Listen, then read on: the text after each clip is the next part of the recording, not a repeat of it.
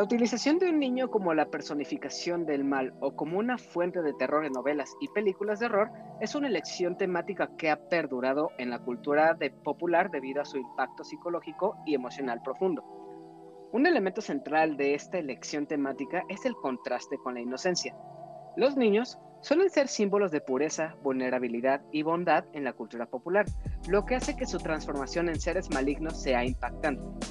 Esta ruptura de expectativas agrega un nivel de sorpresa y desconcierto a la narrativa, ya que los espectadores se enfrentan a la perversión de lo que se considera normal e, e inocente Además, el uso de niños en roles terroríficos desafía la idea de la protección parental. Los temores y las preocupaciones de los padres son universalmente comprensibles y cuando un niño se convierte en una amenaza, se cuestiona la capacidad de los adultos para proteger a sus seres queridos. Este tema toca una fibra sensible en la audiencia y crea una inquietud profunda. Este tipo de narrativa también ayuda a explorar la corrupción de la inocencia, sobre todo en los niños, un tema fundamental en muchas historias de rol y que solo a través de este tipo de películas se puede desarrollar una historia en la que el infante sea el centro de la maldad. Por eso, ver a un niño que antes era inocente y amable transformarse en un ser malévolo plantea preguntas sobre la naturaleza de la inocencia y cómo puede ser corrompida por fuerzas sobrenaturales o malignas. Este elemento agrega una dimensión moral al relato, ya que el público reflexiona sobre la pérdida de la inocencia en un sentido más amplio. Igual, los niños en papeles aterradores también son utilizados para reflejar lo desconocido y lo incontrolable, algo que por la mera naturaleza de los niños no podemos enfrentar por preguntas usuales como quién podría lastimar a un niño sea poseído o afectado por fuerzas sobrenaturales que los adultos pues no pueden comprender o manejar y esto crea una sensación de impotencia y vulnerabilidad donde la misma audiencia se enfrenta a la idea de que las fuerzas, más allá de su comprensión y control, pueden afectar incluso a los más jóvenes e inocentes. Finalmente, la elección de utilizar a niños en roles de terror también se basa en su impacto visual y narrativo. Los niños, con sus reacciones emocionales genuinas y crudas, pueden amplificar la intensidad de las escenas de terror. La audiencia tiende a identificarse con los niños, lo que hace que su sufrimiento o transformación sea más impactante y emocional. Y es por esta razón que la elección de utilizar a un niño como una encarnación del mal o una fuente de terror en novelas y películas de horror es algo bastante efectivo para tocar fibras sensibles debido a su capacidad para desafiar expectativas, explorar temores parentales, transmitir la corrupción de la inocencia, reflejar lo desconocido incontrolable y aprovechar una rica herencia cultural y mitológica. Esta elección temática ha demostrado ser una poderosa herramienta en la creación de narrativas de terror profundas y memorables que siguen resonando en la cultura popular. Por eso, esta vez vamos a hablar de una de esas películas clásicas que inicia este movimiento de la utilización de la forma humana más pura e inocente que puede existir, como la mismísima encarnación de la maldad más grande que podríamos conocer. Una cinta que así como en el especial anterior que fue El Exorcista, ha trascendido para volverse una cinta icónica y de culto que los amantes del terror deben ver sí o sí. Así que ya que tenemos este preámbulo, continuando con este especial de octubre con su tercer episodio, dejaré que mis invitados especiales de esta ocasión se presenten. Y como ha sido la frecuente, que Lenita nos introduzca la película de la que vamos a hablar el día de hoy. Oli, Oli, buenas noches, días. Espero que estén desayunando rico, haciendo ejercicio rico, comiendo rico. Y vamos a hablar de una película extrañamente maldita también como la del exorcista. Y que habla sobre el anticristo. Y esta va a ser la profecía del año 1976, 77, no recuerdo el año, pero vamos a hablar de esa película. Y pues obviamente, además de Lenita, esta vez tenemos a un nuevo integrante a este especial de terror que es muy, muy muy grande dentro del medio del terror que se conoce en los medios del YouTube, por ejemplo. Así que dejaré que él mismo se presente. buenas noches, soy Angel del Angel Cast. Eh, no, es cierto. Soy Seth Costner del podcast Filme Tinta y Sangre y anteriormente de Desde Abajo, que todavía está ahí, todavía está ahí, todavía está ahí. ¿no? Es como un Cthulhu, está letargado nada más porque es un huevón de primer. Digo, ¿qué? Este, entonces, eh, vamos a hablar de esa película del 76, ¿verdad? Una película de esas que muchas veces la gente siempre está peleándose como que, que cuál es la chida, si el exorcista o la profecía. Yo soy Team Profecía, yo soy Team Omen, también Rulea. Oh, vaya. Sí, sí, a huevo. Y este, yo no ocupo que me vomiten en la cara para saber que es una buena película de calidad, ni tampoco me da por masturbarme con un crucifijo. Pero bueno, lo he intentado varias veces, pero no me funcionó igual. No sé por qué, creo que no tengo las mismas partes de, fábrica. Pero el caso es de que esta película es donde yo creo que muchos creadores se proyectaron y como eran padres de familia dijeron, no, los pinches chamacos son hijos del chamuco. ¿Qué cree, compadre? Vamos a hacer una película de eso. Y lo que salió es, después de varios años, el mejor mensaje antiparental que pueda haber. No tengas hijos, sé libre, vive. Y bueno, con eso comenzamos esta bonita. Un saludo a todos en esta feliz desmadrugada. Amén. Vaya. Perdón, pues, dicho, Ave Satanis, perdón. pues muy bien. Como pueden ver, pues ahora tengo a dos eminencias del terror en este episodio. Tanto la dueña de susurros del inframundo como la de filme, tinta y sangre. Así que, sumándose ahora, pues tenemos a Cosnar a este gran elenco. Pero ahora falta que me presente yo. Yo soy Hila y con esto ahora sí te podemos dar la bienvenida al penúltimo y tercer episodio de Spooktubre, que es un especial de terror en el que hablamos de distintas películas clásicas del género, en el que pues recomendamos y decimos cuáles valen la pena y cuáles otras no. Y pues obviamente esto es un especial de terror de La Opinión de Helado, un podcast sobre cine, series, anime y todo lo relacionado al medio del entretenimiento donde para esta ocasión, como ya escuchaste, estaremos hablando de The Omen o la profecía del año 1976. Entonces, sin más tiempo que perder, comencemos.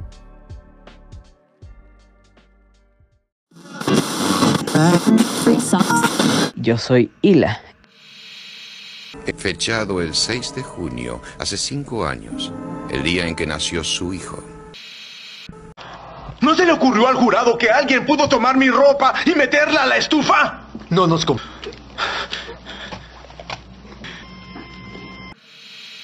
El sexto mes, el sexto día, fue a las seis de la mañana, ¿verdad?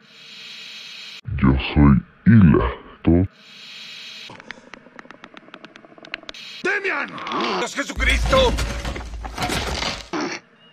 Amén. ¡Sucio espíritu! ¡Sáltalo por detrás, Madre de Dios! Y con esto te damos la bienvenida a una nueva presentación de Spooktubre, donde los susurros siniestros. Grosso clásico. Pero si prefieres rosa, o vermellón, o verde. Y los escalofríos te acompañarán en un viaje al oscuro. Mírame, Damian.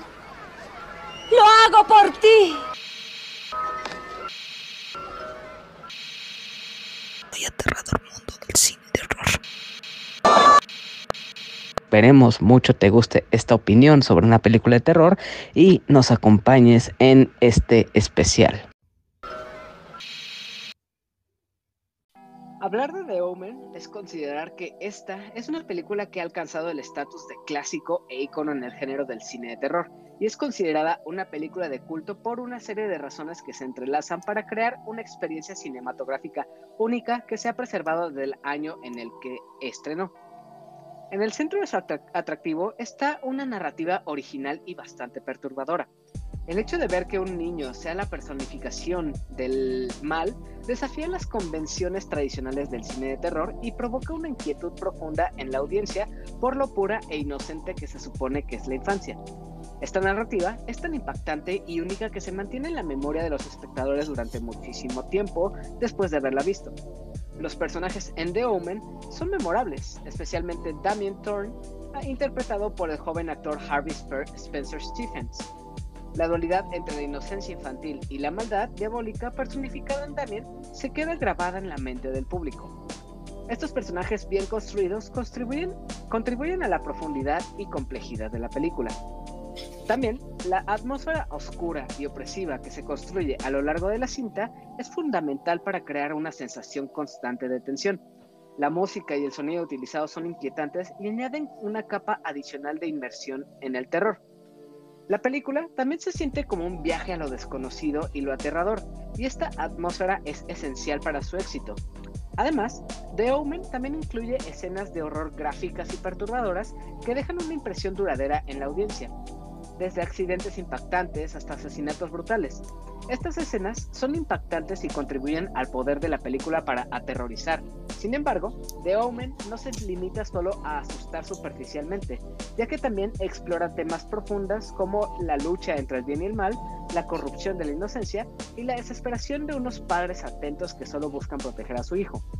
Estos elementos temáticos agregan una capa de profundidad y significado a la película que la eleva por encima de muchas otras en el género. El legado duradero de la película en el cine de terror es innegable y ha durado hasta las fechas en las que estamos recientemente, y ha influido en numerosas películas posteriores y ha sido referenciada en la cultura popular. Su impacto perdura en el cine de terror contemporáneo, lo que evidencia su importancia en la historia del género. Además, The Omen ha desarrollado una base de seguidores leales que consideran la película una obra maestra del género.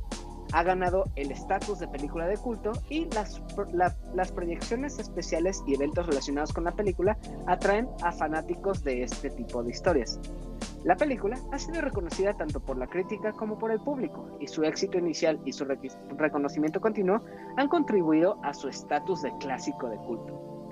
No quise adelantarme tanto con todo esto que hablé, ya que pues muchos de estos elementos y conceptos son algunos de los que estaremos abordando durante este episodio muy a profundidad. Solo quería presentar una introducción para presentar cómo se debe la importancia de esta película. Así que ya que tenemos esta apertura, es momento de iniciar en forma a hablar sobre esta cinta. La, fecha, la ficha técnica de esta cinta nos dice que The Omen, o la profecía, como fue traducida al español, es una cinta del año 1976. Cuenta con una duración de 1 hora con 51 minutos y es dirigida por Richard Donner, alguien a quien conocemos por dirigir Superman 1 y 2, Lady Hawk, Arma Mortal, Muerte Súbita, Los Goonies, entre muchas otras. En cuanto a las actuaciones que tenemos aquí, podemos encontrar a Gregory Peck como Robert Thorne, Lee Remick como Catherine Thorne, Harvey Stephens como Damien, David Warner como Jennings, Billy Whitelaw como la señorita Baylock, Patrick Troughton como el padre Brennan, entre otros actores y actrices que vemos en pantalla. Y ahora, en cuanto a la historia que nos cuenta The Omen, le cederé la palabra a Cosnar para que, con su propio estilo que lo caracteriza, nos cuente de qué va esta película. Ah, muchas gracias, señor director. Voy a ser breve. Este, pues mire, La Profecía de Omen, esta bonita película de, que bien puede ser un cuento, un cuento con moraleja, muy bonito, ¿verdad? Pero mucha gente prefiere pasarse de largo. Y, yo diría que es un gran precedente para Final Destination, pero pues eso es mi opinión, nada más. Pues nos presenta la historia de un diplomático, eh, un embajador eh, americano que se la pasa viviendo allá en Roma pues porque no sé, dice que en el Vaticano se hacen unas, unas fiestas bien chidas y ahí se la llevaba el señor con su esposa, pero su esposa no lo dejaba salir ni a la esquina, ¿no? Más en concreto porque andaba chipilona. ¿Por qué andaba chipilona, dirán ustedes? Pues porque estaba embarazada y ya iba a dar a luz. Lo malo es de que alguien no se fijó bien el calendario y cuando la cigüeña decidió llegar, pues le toca que es el 6 de junio y a las 6 de la mañana pega el grito, no porque vayan a celebrar la independencia de México, no por decirlo, el grito del parto del dolor. Y pues de mala pata, para la desgracia de esta familia, que no he dicho todavía que son los tornillos, digo, los Torn, eh, pues le sale que el bebé pues llega así, ya llega este, cargado hacia el nostromo. ¿Qué quiere decir? Que pues el pobre bebé nació desfallecido, borrado de la Matrix muerto, pues. Entonces, el señor Roberto, al señor Roberto, pues le llega un sacerdote acá, eh, medio raro, que se llama Don Espileto, ¿no? El padre Espileto le dice, ¿sabe qué, señor? Hijo, pues señora se va a poner bien triste, ¿no? Pues, ¿qué cree? Hay mucho, mucho chamaquito va a morir, lo cual es cierto. Es, ahí está uno hasta que inclusive pues, acaba siendo mutante con alitas en los pies allá abajo del mar, pero no se adelante. y hay muchos niños sin amor. ¿Por qué no adopta este bebé que su mamá también falleció esta misma noche? Y se lo cambiamos, mira, total, nadie sabe, nadie supo. Y él, obviamente el señor Robert Thorne eh, al principio dice, no, ¿cómo que es? No lleva mi sangre, no lleva el sello a la casa, ¿qué onda? Pero al final pues le hace ojitos el bebé. El bebito le hace ojitos y así como que el señor, ay, está bien bonito, mira, hay que adoptarlo. Y pues se lo presentan a la señora, eh, a su esposa Katy, como que si fuera el hijo de ellos dos, como si fuera el hijo de sus entrañas. Y la otra pues está bien drogada porque le han puesto esa vacuna de, que le ponen la columna vertebral para el dolor. No, ni cuenta se dio. Y que, ay, bueno, pues ahí está. Y todos somos felices y contentos y la película ahí se acaba. Y fin. Obviamente no. Poco después de que el, bebé que, se hace llamar Damian Damien, de a los cinco años, poquito más, poquito menos, porque ya sabes que eh, eh, no sabemos en qué momento realmente nació ese bebé, pero digamos que el 6 de junio, pues resulta ser de que en su cumpleaños número 5, este, su niñera que lo quiere mucho, le quiere dar un regalo bien único que lo va a hacer que lo recuerde de por vida. Tan bueno así que dice, vamos a jugar el juego del ahorcado, pero no el de adivinar letras, sino que literalmente dice nosotros somos ingleses, pero a mí me gustan las costumbres mexicanas. Vamos a jugar a la piñata, pero ¿sabes qué? No traigo dulces, pero me voy a colgar. Y se cuelga la, niñera desde uno de los pisos más grandes de la mansión de los Trump y macas y muere ahorcada. Obviamente traumando todos de por vida, pero si ven muy bien la película en esa escena, van a ver que neta, neta, neta, yo estaba esperando porque en momento los chamaquitos iban a sacar el celular y iban a empezar a grabar todo para TikTok. A mí no me la pegan. Vean, esa escena y vean las caras de los niños. No están tan traumados, ¿eh? Están bien atentos viendo lo que pasó. Pero bueno. Este, este autosuicidio, este auto homicidio de la niñera de, que cuidaba a Davian Thorne va a ser solamente el primero de un montón de accidentes, guiño guiño, este, ¿Qué tal les podría tener mano pachona, mano peluda, mano negra? No sé la que a ustedes les guste decir. Eh, de que, pues, como que alguien no quiere que nadie se meta con Damián, no le hagan, no lo vean feo, no le prohíban, no le castiguen sus juguetes, no lo dejen sin ver caricaturas, porque va a arder Troya, literalmente. Y aquí entonces el señor Roberto y su esposa Katy empiezan a sospechar de que tal vez, eh, bueno, la señora Katy no sospecha nada, pero Roberto sí sospecha que a lo mejor me dio un gato por liebre y este chamaco tiene más colita que le pisen y tal vez hasta cuernitos. Y esto va a darnos una historia súper bonita, súper dinámica, súper divertida, con un montón de sangre, gore, drogas y rock and roll. Ah, no, eso no. Entonces, lo que sí va a haber es mucho suspenso, mucho misterio, buen gore y efectos especiales pillatas para nuestros tiempos, pero se ven mejor que los efectos de computadora de muchas películas de ahora. Lo que sí es que es una película altamente recomendable que tuvo unas secuelas que las cuales a ver si nos alcanza el tiempo que hablamos y un remake que honestamente aquí entre nos no se molesten en ver, pero no me tomen la palabra. Ahorita Elenita y el señor Helado nos van a ayudar con más detalles y esto es más un tentempié de lo que van a ver en esta bonita película que fue escrita por David Seltzer, que hizo un trabajo tan cabrón que él mismo dijo: No regreso para las secuelas por más dinero que me den. No porque eso que esté maldita la película, que luego hablaremos de eso, sino pues porque sabía que ni él mismo iba a poder superar el guion. Y sí, no se superó. Pero bueno, hasta aquí mi reporte, Honkin. Pues sí, caso similar como lo que sucedió en El Exorcista, que ya las demás fueron asunto de otro director y pues ya vemos qué pasó con ello. Pero bueno, ahí lo tienen, esa es The Omen y ya que tenemos esta información, pasemos a lo que hacen que esta película sea una cinta icónica y de culto. ¿Y por qué no? Ya que estamos aquí, ¿Por qué dirían ustedes que es una gran opción para ver esta temporada de Halloween, habiendo otras opciones para ver esta temporada, que hay muchas y que llegan semana a semana, pero una de este tipo, ¿qué es lo que la hace destacar o qué es lo que hace que sientan que The Omen pues sea superior al resto de cintas de terror genéricas que llegan? La música. Te cagas de miedo con la música.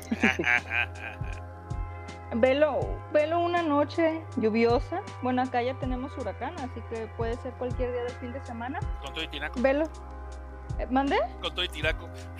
Sí, con todo y tinaco. No, pero ya pasaron las lluvias así culeras. Ahorita nada más chipi chipi. No, ya, ya los tinacos ya pasaron. Ay, chipi chipi.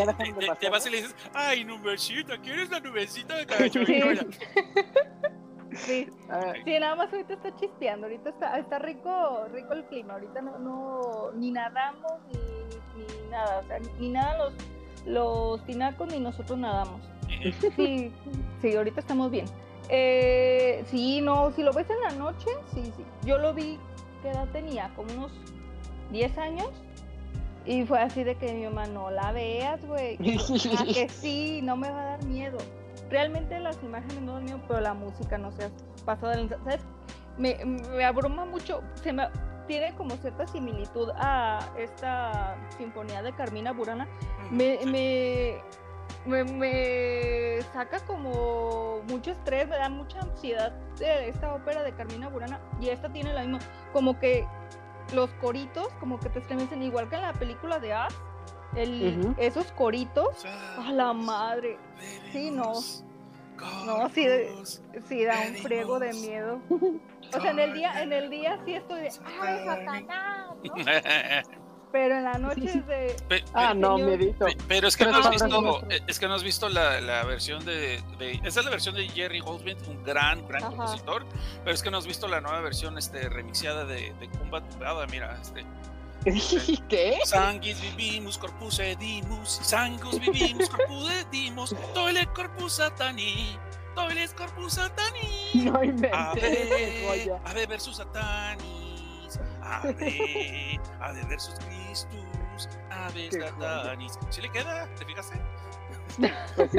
No, ya hablando en serio, no, no, si, si el tema sí es horriblemente, asquerosamente grandioso. Otra vez, Sí. no se pudo superar Jerry Goldsmith, aunque hizo la canción, las músicas de todas las otras secuelas, las primeras, bueno, las dos secuelas de también eh, la partida 2 y la 3, el conflicto final, no se superó, pero también como que estuvo experimentando porque aunque metió algunas cositas del primer chorus de Avestatanis, ya eran en distintos estilos. El primero era un canto gregoriano así, pero torcido, ¿no? Retorcidón. Ujú. Y los Ujú. segundos sí era mucho de orquesta, como la marcha imperial de Star Wars. Imagínate el Imperio contraataca, la marcha imperial, pero de Ujú. onda bien, bien, bien macabrona y le quedó bien.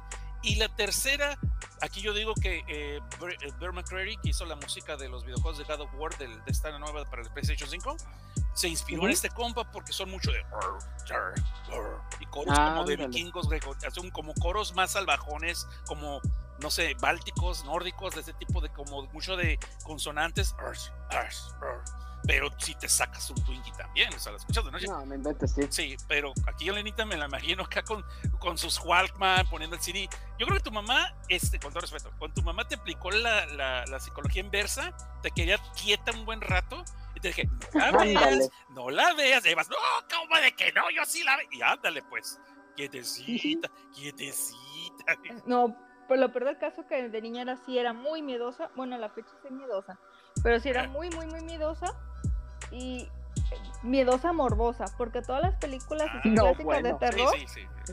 es de, güey, o sea, mi, mi yo interior de, no te va a pasar nada, tú vela, tú vela, no te va a pasar nada. Tres horitos después, tres de la mañana, de, ma, ¿puedo dormir contigo? Y encima de mi mamá, así abrazada, que no quería ni despegarme de ella. Y, y tu mamá, pues ya estás aquí, qué chingas. Sí, de chingue, no, pues ¿Ya qué?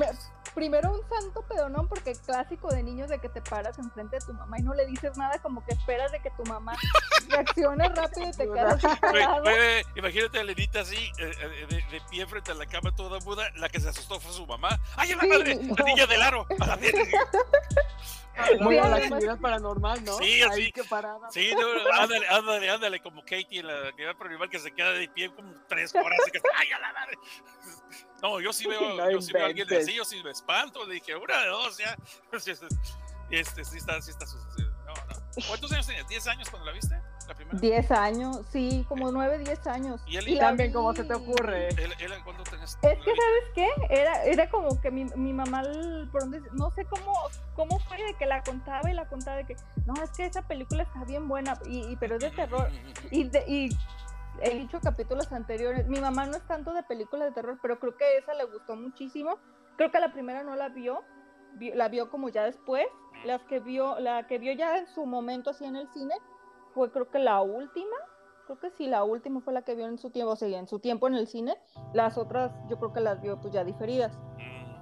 Entonces, igual, ya lo he dicho en capítulos mi abuelita es hiper fan del terror. O sea, con mi abuelita era de sentarme a ver películas de terror y eso. mm. Entonces, no me acuerdo si la rentaron cuanto, creo que fueron de los últimos años de Videocentro. Creo que la rentaron y yo de, de, pues, de pinche morbosa y, y por hacer mi santa voluntad dije, ay, ¿qué puede pasar? Le adelanto si me da miedo. Y a la, a la fecha no, no me da tanto miedo las imágenes, sino los sonidos. A mí me, me alteran demasiado los sonidos. Entonces, ese sonido de, del canto gregoriano y todo eso, decía, "A la madre. ¿no?". Y, era- y escuchabas así de que, o sea, pues imagínate, no sé, yo creo que la vi como a las 12 de la noche, yo creo, así de en vacaciones. Aparte, a las Y- 12 de la noche. Sí, o sea, bien tarde, o sea, Bueno. ya que se habían dormido todos, o sea, mi mamá y mi abuelita ya se habían dormido, y yo ahí voy a la sala a, a ver, ¿no? Bueno, más bien al, al cuarto de ellos donde estaba, co- donde mi, abuelita dormía, había una tele, entonces, y mi abuelita es de sueño hiper profundo, ahí me tienes, pero con el, el sonido bien bajito, pero yo igual pegada a la pinche tele, o sea, mis ojos pegados a la tele, para que no hace ruido ni nada. No, sí, no aguanté, o sea, sí como que le adelantaba ciertas partes, pero yo, no manches, no le entiendo, a ver, y le regresaba. Entonces sí me aventé así la película y ya al final, ¿sabes que también lo que se me hace bien siniestro? Qué buen actor es el pinche morrito. No manches, sí, qué, sí. qué caras tan buenísimo. siniestras hace ese morro, no manches. Yo creo que fácil duré como tres días como así grabada con la cara del morrito. Qué cara y qué mirada tan siniestra tiene ese niño. Es de como la inocencia, pero con la perversión. Dices, "A la madre. No, sí, es la dualidad perfecta ahí. Sí, no, ese niño, mis respetos pues, como actor. Pero aquí está la diferencia entre el, el la original, que el niño sí se veía inocente acá, como querubincito. Ah, sí. y tierno, cuando sí, le, sí, y a sus tierno. momentos una mirada y una sonrisa bien cabrona. El final siempre es la, Ajá. la secuencia final. Sí, la el, última, el final. Que voltea hacia horrible. la cámara y la sonrisa te, sí te pega un escalofrío. Sí, sí está contrario al remake, contrario al remake, No. que al principio ves, ah, ese niño raro. O sea, es el niño raro. O sea, se ve raro. El niño, el niño se parece al de la familia del futuro, el que está ojeroso. Ah, sí, sí, sí, sí. Goop, sí, sí. Goop. Ajá. Se llama Goop. Sí, Sí. no, no manches, a ver si me se me figura ese niño. sí, sí. Sí, o sea, pero digo, ya como que creo que no estás entendiendo la- que la otra era sutil, que era el, era el escondido, pues el asunto de que es el, el- el diablo. O sea, Y eso era lo que trataba el director, de que se fuera, que se viera el niño inocente, pero, o sea, una creación de Dios, pero la creación de Dios no era de, de Dios, sino de Satán. Entonces, Ajá. digamos, que, matarlo. digamos que una creación angelical, sí, pero del caído. Del ángel caído, pues, espérate, que, no del otro, sí. All right. ¿Equivocado no está? Ajá, Ah. equivocado no está. Sí. Yo personalmente esta fue la primera vez que veo esta película y ¿Cómo? la verdad, sí, sí, sí, sí. Sí, muy, muy cinéfilo y lo que quieras, pero pues hay varias cositas que me he perdido. Esta es una de esas. Y pues la verdad yo no tenía mucho contexto sobre lo que sucedía específicamente, solo tenía la idea general de que se trataba de una historia en la que mostraban a, a este niño que supuestamente era la misma encarnación del mal, pero básicamente era lo único que conocía. Y al momento de estar viendo la película, pues encontré una historia que la, verdad se desarrolla bastante bien. Eh, he, visto que hay una queja general de que es muy lenta, pero al contrario, siento que tiene un muy buen desarrollo que se va cocinando bastante lento, ya que presenta esta historia llena de misterio en la que se puede ver algo pues que es hay algo que sucede en el fondo y esto lo ves desde el principio, prácticamente desde que sucede lo del cumpleaños de, de Damien. Y es que realmente durante los primeros minutos es difícil distinguir que The Omen pues va a ser algo de terror, ya que en el inicio pues vemos un principio bastante alegre, claro, ignorando que hubo un intercambio de niños al nacer, pero fuera de eso pues es una familia feliz, este, saliendo de paseo, criando al niño y básicamente estos primeros 5 o 6 años no tuvieron ningún problema ni nada relacionado a Satanás o algo con el demonio. Y pues es una familia en que se ve que el cariño se ve reflejado y que quieren a Damien, que es Dam- Damien, que es una de las cosas que se ve pues más adelante que conflictúa pues sobre todo a Robert con lo que tiene que hacer. Y pues como vemos a esta familia muy atenta al niño y son una familia unida y se nota mucho. Muchas personas dicen, ay, yo quisiera tener una familia así más o menos, pero pues ya ves más adelante que usted dice, no, no, gracias. Pero pues no pasa mucho tiempo para que las cosas ya se tornen pues bastante retorcidas para la familia. Y esa manera en la que escala y va mostrando todo lo que es capaz Damien o la niñera que también se me hace bastante tétrica el- su personaje aquí o incluso los perros negros que se ven a lo largo de la historia, pues eh, toda esta combi- combinación con la estética macabra y la música perturbadora inquietante pues hacen que se vuelva una cinta de culto y de terror y que definitivamente supera a muchas de las que podemos ver hoy día. Hasta ahorita eh, tengo entendido que tanto tú, Elenita, como igual Cosa, pues han visto The Omen más de una vez. Oh, sí. Me gustaría, me gustaría saber cómo ha cambiado su perspectiva a lo largo de los años después de que la han visto la primera vez, segunda, tercera, independientemente de eso. ¿Han notado diferentes detalles en cada nueva vez que la han visto? ¿Y ha sido una película que les ha gustado más o menos dependiendo la, las veces que la han visto? ¿Qué- Eh, tú primero? ah, ah, Dale. mm, como quieras, Dale, pues quieres, voy. voy. Este, no me voy a tardar mucho. Sí, porque luego Eh, no suelto el micrófono yo. Fíjate que esta última vez me carcajé de la risa cuando la mamá se cae. Dije, ay, eres una escena de, de, la, gorro- de la Rosa de Guadalupe. no. Que se ve esta escena que, que se cae y voltea la cámara, pero cae como de espaldas. Se ve súper mal esa escena. Dije, ay, no, ha envejecido mal esa escena. Sí, Este, pero la premisa como historia está muy chida. Sí. De hecho, ¿qué tan chida estuvo que cuando traíamos la, el mame del 666 en, en junio del 2006, la volvieron a agarrar, que la destrozaron fue otra cosa. Pues fue, de pero hecho, la- por eso fue el pretexto de sacar el remake, porque iba a Ajá, ser- iba a- y exactamente, la- sacaron en junio 6. De hecho, yo fui a la primera. Ajá. Sí, No. y, y traían el mame y pues que como unos 3, 4 meses de, pues, de que nos iba a cargar el payaso para esas fechas. Sí. Y, y realmente la premisa está muy buena. O sea, realmente el cómo sería si el anticristo viniera. De hecho, la primera, la primera parte es la icónica y es la buena. Creo que la segunda parte está buena. ah, así, buena entre comillas. Pero la Pasable. tercera, la tercera parte, que es donde Demen ya, ya adquiere el poder, eh, está buena también la premisa, pero creo que pues, se fueron también por la tangente de que, ay, Demian va, el diablo va a tener pareja. Ahí sí fue donde dije, ah, ¿por qué? ¿Qué? Sí, Demian tiene, o sea, se enamora de una periodista. Bueno, se enamora disque, ¿no? Pues porque el diablo yo creo que no tiene sentimientos. Este se enamora de una disque, bueno, una de una periodista y esa parte de la trama de la historia es como, ah, güey, o sea, tiene una trama, Chale. una trama muy chida porque pues Demian ya no recuerdo qué, qué es, y, pero ya él tiene un rango, creo que superior al su papá, porque su papá es el embajador. De hecho, te, En- te respondo eso. Ajá, no recuerdo Eh, qué está, empieza al mismo nivel, pero él, él es dueño de las empresas Storm, se queda con es. todo. Ajá, eh, Y le ofrecen, eh, él ya sabe que le van a ofrecer el puesto de embajador en Inglaterra, que es exactamente el mismo puesto al que ascienden el papá en la papá. película. ujú. Pero él ya trae aspiraciones y hasta lo dice, ok, te voy a aceptar el cargo de embajador, pero más por dos años. ¿Por qué? Porque me quiero postular para el Senado, porque él ya trae aspiraciones de ser presidente de Estados Unidos. No Ah, más que sí, tiene sí, que empezar, tiene que empezar desde abajo. Gran podcast, por cierto. Eh, tienen que empezar desde abajo. Entonces, ¿sí vieron que soy? Guiño. Entonces, guiño, guiño. entonces eh, quiere ser senador. De hecho, aquí exponen un poquito la corrupción de la política, porque el- en cuanto le proponen el, eh, que se vaya de, de embajador a Inglaterra, así, pues sí voy, pero pues, si me das, pero yo no quiero soltar el poder de mis empresas este, Thor, porque oye, mis esfuerzos me han costado. Y el mismo presidente dice, ah, pues, pues, vale madre, te- te- no pasa nada, lo quedas. Oye, pues es ilegal, tú cállate, tú, no pasa nada. Y después le dice, oye, pero también quiero la, la, la, ¿cómo es el consejo de la, de la juventud? Como de las fuerzas de la juventud de Estados Unidos, un movimiento, no es Boy Scouts, es otro tipo de cosas. Y Ajá. no, pues ya se lo prometí a mi compadre. Ah, pues yo quiero, pues, si quieres, que yo sea el emisario. Y al final hace la llamada y, y se lo dan el puesto. Y empieza a manipular en la política para estarse adjudicando el poder poco a poco. Pero No, y que- está sordeando todavía.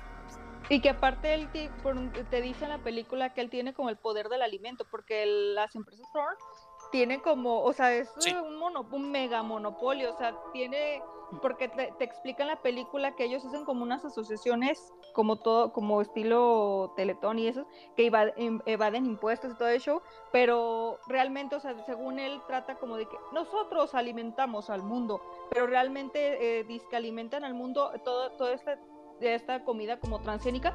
Es muy conspiranoica hasta cierto punto esa película. Si es un loquito conspiranoico como estilo yo la ve, eh, dices, ah, la madre, no, era pre- eh, es eh, premonitoria la, la- película. De hecho, se empieza desde la 2. Eh, Ajá, Damián es un niño pero ya hay una persona en la empresa Thorn que está tratando de enfocar que las eh, empresas Thorn dejen de ser de energía y de tecnología, o sea, lo sigan haciendo, pero que se enfoquen más en alimentación. Hasta dice, nuestro próximo Uh. negocio es la hambruna. Y todos, oye, güey, o sea, sí, pero no lo digas así. No, no, no, ni madre, es la hambruna. El vato es uno de los ejecutivos. Y lo que están haciendo es, de por medios de- dudosos, a hacerse de muchos terrenos comprándoselos muy baratos los granjeros, pero en el extranjero, en la India y en otros lados, para poder tener el monopolio de los sembradíos y después controlar la alimentación. Porque recuerda que en la Biblia está el, el- el- uno de los versos de la Biblia es de que solamente se van a poder consumir alimentos y, y- y conseguir bienes los que tengan la marca de la bestia. Pues ya están empezando a controlar los medios de producción desde el principio. Sí es una pedradota mucho a los monopolios, como es esto, de hecho. Pero acá te la están sordeando. Y yo me acuerdo que cuando yo estaba creciendo en los ochentas, sí había gente muy traumada con ese sello de que, de cuando venga el anticristo nadie va a poderte alimentar y te, se va a aprovechar de que te estás muriendo de hambre para que le vendas su alma y todo. Y, güey, ¿de dónde salieron? Yo pensé, ¿de dónde sacan esas jaladas? Y ya después vi la película. Ah, pues estamos en el Ah, satánico con pánico, razón. sí. Estamos en Ahora el pánico todo. satánico, sí, sí. Ya creciendo lo entendí. Yo en ese momento no entendía, güey, ¿de dónde sacas esas ideas? Pero sí, síguele. Ah, y, o sea, realmente te digo, la- las premisas están muy buenas, nomás que en la tercera sí le dan en la torre con, con el con que ya Demian tiene una pareja y como que quiere, esta, esta periodista tiene un hijo y como que quiere pasarle Demian todo, como todo su conocimiento y todo, todo lo que no tuvo, o sea, que no tiene hijos, entonces como quiere pasarle a este niño todo ese show y el niño pues ya se convierte y a la mamá de cállate vieja estúpida, tú no me mandas, el que me manda aquí es Demian, así, o sea, de ese tipo de berrinches y, y te digo, el, el final sí dije, ay, ¿por qué fue así? El final sí está muy sonso. No lo quiero decir porque, porque pues es lo chido del final, porque las tres películas eh, te dicen que hay un, las dagas de Megiddo. Ujú. Entonces esas dagas de Megiddo es lo que van a hacer que muera, que muera el anticristo, porque yo, o sea, no sé muy bien, no recuerdo bien, pero están, están como benditas, dijéramos, eh, y esa es la única forma que puede, que pueden matar a Demian. No va a haber poder humano que lo mate. De hecho, si te fijas en la primera película, cuando están hablando eh, Robert y su esposa Katie, dice, este niño nunca se ha enfermado, Sí. no ha tenido gripa, no ha tenido viruela, no ha tenido una Sí. bla, bla, bla. Entonces es, o sea, ese güey es, Es intocable. güey. Ajá, sí, o sea, nunca le, nunca ha tenido enfermedad, nu- nunca nada. Entonces ese güey, lo único que lo va a poder matar son las dagas de Megiddo. Y lo matan bien tontamente. Bueno, bueno. eh, No. eh, eh, es un gran hoyo en la trama, lo de las dagas de Megiddo en la tercera. Luego ahorita hablamos de eso si quieres, pero sí, es un gran hoyo en la trama, que por eso no- sí, a mí sí me gusta la tercera. De hecho, las tres películas me gustan mucho, pero la tercera es donde siento que se ve a la, a la goma cuando empiezan a separar las dagas.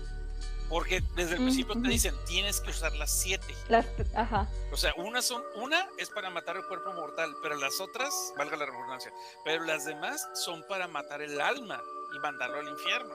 Sí, ese es el chiste. O sea, teóricamente. Como para podrías- rematarlo prácticamente. Sí, para porque que no pueda supuesta- no pueda resurgir. Para que no pueda Ajá, resurgir. y porque, por un decir, y hasta tienes como tipo Un simbología num- numerológica, Sí, porque Sí, por como, sí, como es él es el eso. 6, sí, el 6 es la imperfección y la 7 es la plenitud, de la- es- o sea, es el número de Dios. sí. Entonces Ujú, Dios va a sí, así matar es. a, a su ángel caído, bueno, al, al hijo del, del ángel caído. Ujú. Sí, y, y en la tercera se separan entre sacerdo- en seis sacerdotes, cada uno con una daga. Yo me quedé, pero si se separan, no, no, no son las siete al mismo tiempo, no va a servir de mucho lo que No hagan. tiene caso. no tiene caso. Yo me quedé, pero te digo, el- ese es el problema de la tercera. Bueno, ahí tiene bran- varias broncas, pero lo del hijo es, no, el hijo Damien lo está manipulando, nada más, se está manipulando, tanto así que lo usa de escudo al final. O sea, es manipulación Ajá, nada más y se sí. está aprovechando que el niño no tiene padre, entonces está proyectando como la figura paterna, pues, pero él no tiene sentimientos y eso usa a la mujer como la está usando realmente, porque también como es reportera y tiene influencia, la está usando para ganarse al público. De por sí tiene carisma el vato y todo eso, pero es para seguirse ganando la- la- a, la, a la imagen del público. Porque te repito, y de hecho tiene muchos seguidores, tú puedes ver un rato que tiene un montón de seguidores por el carisma, por sus obras benéficas, por lo que tú quieras. No, y, por- y por guapo, porque también te dicen que... que... No, no Peña- Peñanito tomó notas de esta película. ¿eh? Ah, exactamente. Sí, sí tiene sentido. Y Sí, o sea, de que el vato es guapo y tiene seguidores, por, aparte de todo su carisma, por guapo, porque pues o sea, es carita según esto. Y llega el punto donde inclusive ya a sus seguidores le dicen, pues ¿qué crees? Soy el anticristo. Todos, ah, ok, chido. O sea, te quedas, Pues- güey, espérate, ¿qué? O sea, yo digo, oiga, sí sé que es un demonio este cabrón en la oficina, es un satan, eh, los, los esclaviza y todo, pero el literal hijo del demonio, ay, cabrón. O sea, yo lo hubiera pensado dos, tres veces, ¿no? Pero, pero varias personas se ve que ya saben, ah, bueno, entre todas las películas, las películas ves que hay apóstoles de Satanás que de hecho están siendo de una forma u otra enviados hacia la familia, hacia la vida de Damien para protegerlo. En la primera película, eh, el, el suicidio de la, de la niñera es vilmente para hacerle espacio a la segunda niñera que va a llegar a cuidar. Baylock. Sí, Ujú. a, sí, a Belloc, que de hecho va a traer al Rottweiler, que es el que ya vamos a ver por, por enfrente. Que mucha gente dice Claro. el Rottweiler es el diablo. No, el Rottweiler es un, es un perro del infierno nada más, pero no es, un- no es el diablo. No es el Sí, diablo, es como la representación del chacal. Ajá, Eh, pero es un sí, guardaespaldas, nada más está ahí para Ajá, cuidarlo, o sea, sí. pero no, eh, eh, esa es la idea. Pero te digo, eh, pero bueno, también el personaje de, de- el personaje de Carl Burgerhagen, que es el que sabe todo ese rollo, también se me, me gusta mucho el personaje, pero pues lo eliminan en la primera porque es un peligro. Sí, eh, lo eliminan en la segunda película, pero, pero lo eliminan de volada en los primeros cinco minutos de la película porque es lo que hace. eh, y aquí me quedo yo con la duda: ¿es Satán el que está haciendo todo o son otros demonios que están sirviendo a Satán? Porque nunca te dicen específicamente qué es. Y obviamente no, es Damien. No, nunca lo dicen. No es Damien, porque Damien, primero que nada, en la primera película no tiene tanto poder. De hecho, no tiene poder en la primera película. De hecho, ni siquiera sabe lo que es Eh, sí, prácticamente. y en la segunda, cuando se entera, más o menos empieza a agarrar su poder, pero todavía es como bien, bien pequeño su Está rango. muy- sí, ujú. Su rango es muy pequeño. Y a mí me encanta esa escena, por cierto, cuando se entera y cómo se, cómo se trauma el morro y después con su primo Mark. Dude, a mí sí me llegó esas escenas. Pero bueno, no hablamos de. Sí, es que el vato no quiere ser. O sea, no es, como dicen, yo no pedí nacer. O sea, realmente es una escena que cualquier dramático, cualquier adolescente dramático lo hubiera hecho. Pero ahora Ujú. imagínate decirte, eres lo peor del, eres el fin de la humanidad. Eres el- el- el- la maldad pura. Güey, ¿quién quieres? Fuera de cinismo, fuera de cinismo. ¿Quién chingados quiere escuchar que es el que va a causar el fin del mundo? Pues sí. Y de hecho, en la primera película eso es algo que, que sucede. Que al menos Damien no, no, no sabe lo, de los poderes que tiene. Y de hecho, en muchas ocasiones vemos que se preocupa por su, por su mamá o su papá. O sea, se ve que los quiere y no conoce para nada de lo que, lo que está pues predestinado a hacer, en teoría. Yo creo Es que detalle- el- el- la primera juega mucho que lo ve como juego. No Exactamente. entiende, no entiende la- las consecuencias de, por ejemplo, el triciclo y todo. No es que quiera matar a su mamá, pero quiere hacer lo que se le pega. Lo ve como un juego. Sí, Es que, ¿sabes qué? Creo que de morritos somos maldosos. no. Pues creo que, no. creo que No. tenemos- Oye, no. Bueno, existe un libro que se llama La teoría de los hijos de puta. No me acuerdo de quién es el, A la madre. el autor. Porque es una mujer. Y te explica de que la maldad ya ¿Es es, la puta? inherente en el humano. Ella es la puta. ¿Qué? Este. Pues el ¿cómo libro se llama? Los hijos de puta y lo escribió una mujer, ¿no? Es que no me acuerdo si es una mujer o un hombre, Ah, pero te, te dice que, que, que el ser humano ya, ya inherentemente es maldoso. Mm. O sea, Sí. no, no, no, la bondad se, se forma conforme a, a principios y a juicios de, juicios de valor y moralidad. Pero tú como, como llegar así solito al mundo serías maldoso, porque de niño puedes confundir curiosidad con maldad. ¿Y cuántas veces, cuántas veces no ves a morritos que le están pellizcando a la planta y le dices, no la pellizques? Y la pellizcan, y la vuelven a pellizcar, hasta que no, o le das un manazo, o te pones en paz o te castigo.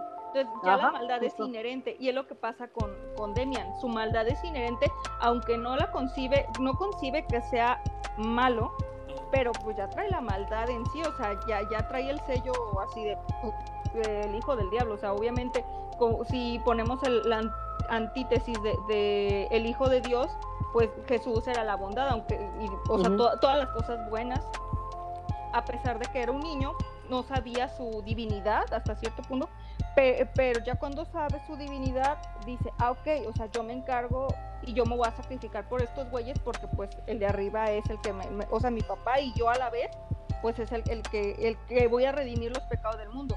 Acá es al revés, el anticristo hasta que Demian no sabe que, que es el malo de la historia, pues dice, ah, pues está bien chido ser, ser, ser malo y está, está, o sea, cuando es niño dice, ah, pues está bien chido ser maldoso. Ya cuando sabe, dice, a huevo, me voy a joder a todos estos y, y trae como la revancha otra sí, como la revancha de a, a, ti Jesús, cuando tiene ese diálogo con Jesús en la tercera parte, de que dice, a ti te voy a joder, güey, a ver quién gana aquí, ajá. Este, o sea, ya, ya es inherente.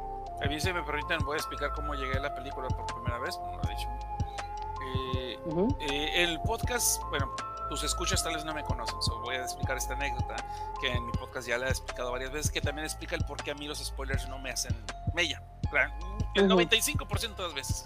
Entonces, lo que pasa es que yo tenía, cuando era joven, eh, nos cuidaba una muchacha, cuando yo estaba un chamaquito, y a mí siempre me gustaron las películas de terror, pero mis padres eran muy, muy, muy este, sobreprotectores en ese aspecto, entonces no me dejaban ver ciertas películas de terror. Me dejaban ver las de Universal, porque pues ya, son, ya eran de risa, ¿no? Pero palomeras, sí. eran palomeras y las pasaban de día, o sea, pues qué chingados te vas a asustar. Entonces, esta, esta muchachita que nos cuidaba, a ella sí le gustaban las películas de terror y todos los fines de semana se iba al cine con su novio. Supongo que también ve la película. Dale. El caso es de que. Supongamos. Sí, sí. El caso es que, pues yo creo que sí, porque cuando iba a cuidarnos el lunes, lo primero que hacíamos era que me contara qué, qué películas vio. Entonces, a través de sus ojos, como ella me fue contando las películas, yo vi El Exorcista, vi La Profecía 1, 2 Ah, eh, ok. y, y, otras más. Hay dos películas que todavía no encuentro que ella me dice, que, que ella me contó. Todavía no las encuentro, pero también me pudo haber exagerado las cosas, porque también un niño de 6 años, pues que chingados se va a acordar de todo, ¿no? Entonces hay, hay dos Exacto. películas que todavía no encuentro.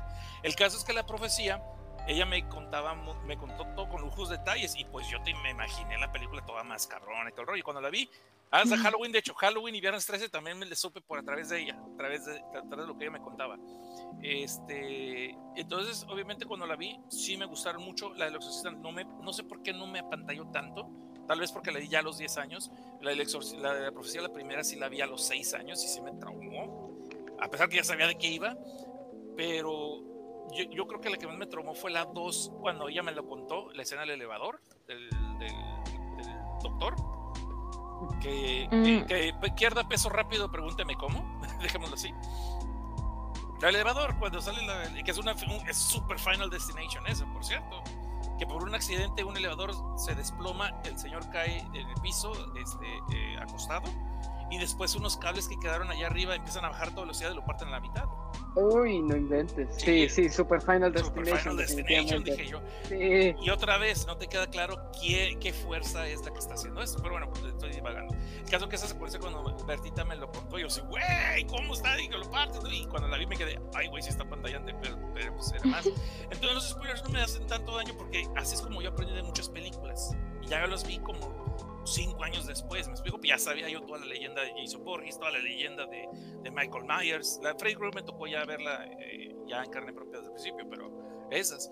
Entonces, digo, la profecía fue de esa forma. Y luego, cuando lo vi en el canal local de, de, de México, pasaron la profecía, cosa curiosa, todo el gore y todas las tripas no las censuraban. No, Ah, no. iba No. completamente censurada. No, Pero no la censuraron, dice. no, no las censuraban, no, no censuraban. O sea, les valió. La, la secuencia de David Warner cuando es decapitado por los spoiler, por los cristales. Buenísima escena, buenísima Eh, escena. esa la vimos mi mejor amigo y yo en ese entonces que tenía 6 años yo. Nos traumas, güey, no marches, y que la chingada, no, no". Pues sí. Sí, o sea, pero, pero la vimos en tele. Lo que sí te censuraban eran las nalgas, ¿eh? Porque hay una película que se llama Prom Night, Noche de Grabación con Jamie Lee Curtis, donde una muchacha, una muchacha sí. al jardinero que es como retrasado mental le hace un full moon, o sea, se le enseña el trasero. No. Eh, la muchacha al vato, pero en la película original sí se ven las nalgas de la morra, pero en la- en- obviamente en televisión lo cortaron. Pero sin embargo, después decapitan a una persona y en la, en la televisión les valió madre si lo vimos como decapitaron a esa persona. Cómo le volaban la cabeza de un hachazo. Te quedas tú, ¿ontan los valores? Creo que se están perdiendo los valores, dije yo, güey, loca. Prioridades, prioridades. Sí, puedes ver destripados y, yo- y luego se pregunta por qué el narco, ¿no? Es bueno, puedes ver destripados y todo, pero no puedes ver desnudos. O sea, ¿qué haces, güey? Creo que estamos al revésados ahí, pero bueno. Eh, en fin, eh, nada más quería contar esa anécdota de cómo llegué a la profecía, por qué me gustó tanto y pues, gracias a Bertita, la muchacha que nos cuidaba, pues tampoco me afectan los spoilers. Y es por eso que trato de narrar las cosas cuando reseño una película de la forma en que a mí me las contaba mi niña. ¿Es todo? No, y es que al final con los spoilers, eh, ahí yo sí. A mí, a mí tampoco me molesta en absoluto saber los spoilers. Sí, obviamente está el, el elemento sorpresa, que hay cosas que sí, que sí no sabes al momento de ver una película, pues es una sorpresa completamente. Pero, pues, por ejemplo, sí hay de otras películas en las que sabes, este, cómo lo que sucede, de algunas muertes, por ejemplo, y todo eso. Algo interesante de ese tipo de cintas o de historias es cómo llegaron a eso, cómo sucede todo eso. Entonces, como de, ok, a ese dude lo decapitaron, pero ¿por qué lo decapitaron? ¿Cómo llegaron a, este, a ese punto? ¿Qué fue lo que sucedió antes? Y eso es lo que lo vuelve interesante en cuanto a los spoilers. O sea, y realmente, pues, si uno quiere ver las cosas, las va a ver independientemente sepa la historia o no. No es como que digan, no, ya me sé el final de la película, no la voy a ver, no tiene caso. No, pues obviamente te vas a interesar por todo lo anterior. Y ya, ya abordando nuevamente esto, obviamente la primera vez fue todo un impacto. En, en toda situación, todas las películas, la primera vez es como la mejor de todas. Pero ese mismo impacto ha perdurado después de las, las otras veces que las viste, tanto tú como Elenita, ha sido algo que ese miedo les ha seguido dando o esa sensación de incomodidad todavía ha permanecido después de la primera vez que la han visto. Ok, ¿vas, Elenita? Voy, eh, no, la neta no. Creo que la vio ya por, por nostalgia. Y porque te digo, la premisa está buena, pero que ya que me sea aterradora. No, tal cual. No tal cual, porque pues ya, o sea, envejecido, para mí ha envejecido medio mal. Tiene unas escenas que dices, ay no. Te digo, sobre todo cuando se cae la mamá, se ve bien de la Rosa de Guadalupe, entonces dije, ay no. Creo que envejeció un poquito más mal que El Exorcista. Pero son clásicas que tú ya las ves por nostalgia y por porque pues ya son parte de la cultura pop. No, y se disfrutan también verlas otra vez. En lo personal, yo hasta hace poco, de hecho, hasta hace poco estaba yo diciendo que el problema de la profecía es que si ya te sabes el giro de tuerca, porque es un giro de tuerca, ya se te puede ser aburrida la película porque tú ya sabes el giro de tuerca. O sea, porque dices, yo ya sé que el niño es el hijo de, es el anticristo. Entonces, ¿por qué se tardan tanto ellos en descubrirlo? ¿Sí? Entonces, lo de las muertes las disfrutas, pero ya tal vez tú ya quieres ir a la carnita, pues el grueso. Eso era mi opinión hasta hace una semana ahorita que le dije que eso es por lo que yo dije, a mí no me aburre, pero yo puedo entender por qué a la gente le aburre, porque te hace el, el Y esta última vez que la vi hace, digo, dos días para este especial, la volví a ver y dije, ok, vamos a tratar de verla como una película tal cual, como que no sé nada, como que estoy viendo la del sexto sentido, yo no sé qué Bruce Willis está muerto, spoiler. Sí, vamos a tratar de pensar que no sé.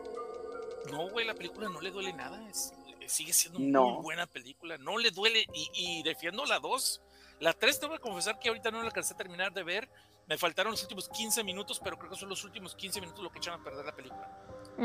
Que es eso, lo del Nazareno. Luego nos cuentas chiste. Nazareno. Entonces digo, este, eso es lo que creo que por eso no puedo ni defenderla ni, ni sepultarla. Eh, pero la 3, de hecho, me la aventé a, las 3 de la mañana ayer. Me faltaron los 15 minutos, ya no aguanté, ya no dije, no, ni la estoy viendo ya. Pero todo, digamos, hasta los últimos 15 minutos, toda la película se me está haciendo muy buena. Es el imperio, cómo está subiendo el imperio cuando empiezan a masacrar a los niños, a los eh, para tratar, aplican la, aplican la de Herodes, pero la inversa. Entonces te quedas tú, espérame, si es, y no te están mostrando lo que está pasando con los niños. Te lo están dejando a tu imaginación. Y es muy sugerente. Y está muy efectivo. Más cuando. Que es lo peor, ¿no? Es lo peor. Te lo, tú le estás te lo dejan a tu imaginación. Tú le echas de tu cosecha. Tú le echas lo que a ti te duele tú le pones lo que a ti te aterra. exactamente. Es como la secuencia que yo, esta secuencia la menciono mucho, de la película Aliens contra Predador, la Requiem, que a mucha gente, sí es una mala película, yo lo sé, pero me gusta. Pero hay una secuencia donde ves un alien que llega al área donde están los niños recién nacidos. Ya no ocupas más. Y esa escena me puso a temblar cuando la vi en el cine. No te mostraron que ya sabes que los niños se los cargó la chingada. Y después hay una secuencia donde pasan allí y ves todo como con telarañas, ya sabes que ya los incubaron los bebés. y no te mostraron nada. No, muy, sutil, manera muy sutil de Y eso tiene la profecía también. La dos, cuando es la masacre de los niños, hay inclusive una secuencia donde llegan dos niños scouts con una señora que es madre, obviamente, y llegan, ay señora, venimos a hacer la buena obra del día. Dije, ya vale madre. Y no te están mostrando nada. El sacerdote que está bautizando al niño escuchas cómo el bebé se está ahogando. Está ahogando. Y luego se lo entrega como si nada, se lo entrega como si nada a los papás y ves la cara de la mamá y te quedas, ya valió. Ya valió jerga, señor Barriga. Sí, sí, sí, no Este, inventes. sí, o sea, y es, es por eso digo que la 2 y la 3 tienen cosas muy buenas, pero la 3 se cae Nazareno y luego se cae con lo que, que- que ¿cómo, cómo separas las seis dagas de, Me- de, de Megiddo? O sea, ¿qué- ¿a qué, ¿a qué imbécil se le ocurrió eso? O sea, y, y además dices, ajá, es el anticristo, ya es adulto, tiene poderes, vamos a separarnos. Ah, y luego el primero muere. Oye, creo que debemos de pensar mejor nuestra estrategia. No, todo va a estar muy bien. Vamos a hacerlo así. Nunca sospechará que estamos cazándolo. Güey, imbécil, ¿no te das cuenta que él nos está trampeando a nosotros? O sea, serán muy buenos para rezar Padre Nuestro, pero como estrategas nomás no. O sea, o sea, discúlpame. No, pésimo. Salomón no les dio la sabiduría a estos güeyes. O sea, ¿no? O sea, pero bueno. Eh, lo único que me gustó es que los, los sacerdotes son de distintas, eh, son de, son aparentemente todos católicos, pero son de distintas este, nacionalidades. Entonces Ajá. sí me hizo simpático fue, inclusive antes de que se pusiera de moda. Tomen eso. Ajá, exactamente. Se supondría que son como misioneros. Sí, sí, sí, sí. Pues muy bien, entonces A mí nos sí me- quedamos me con eso siguen aquí. gustando. Yo digo diciendo Ajá. que no perdieron impacto. Yo sigo que me siguen gustando. Nada más que sí son muy de nicho. O sea, si tú eres Sí, el, sí, el sí, que sí. se da golpes de pecho que eres ateo, pues no tienes nada que hacer con la película. A menos que la hagas como Final Destination, nada más. Pero no tienes nada que hacer ahí. No, y es que sí envejecen bien. Ahorita te- les digo, la, la comparas con otras películas de terror actuales y es Mm. no, es muy superior de Omen a esas. Y obviamente se disfruta mucho más para un especial así de este tipo. Ahora, hablemos de los elementos que hacen que The Omen destaque y sea un clásico de terror. En primer lugar, esta película nos presenta una historia que no es la convencional en el género del terror actual, ya que no tenemos pues jumpscare este tipo de sustos tradicionales. Estamos hablando de otra época en el que hay miedos distintos que afectaban a otras generaciones. En este caso, para esta generación pues se trataba de el miedo al demonio y a lo que esto podría llevar, ya que era algo muy presente, pues gran parte de la sociedad era muy religiosa. Entonces, los temas de cultos, posesiones, ocultismo y simbología satánica, que de eso hay muchísimo en The Omen, al menos la primera, y demás, pues eran elementos que aterraban a las personas, elementos de los cuales está repleta esta cinta. Además, el hecho de que ocupaba a la representación más pura e inocente que podría haber, que es la de un niño tierno y bonito como la encarnación del demonio, añade muchas capas de terror que incomodaban al público en ese entonces. Algo que es cierto es que si comparamos a The Omen con otras películas en la actualidad, se puede decir que esta cinta tiene un ritmo bastante lento y no tiene un shock value o incluso jump scares que vemos muy frecuentemente.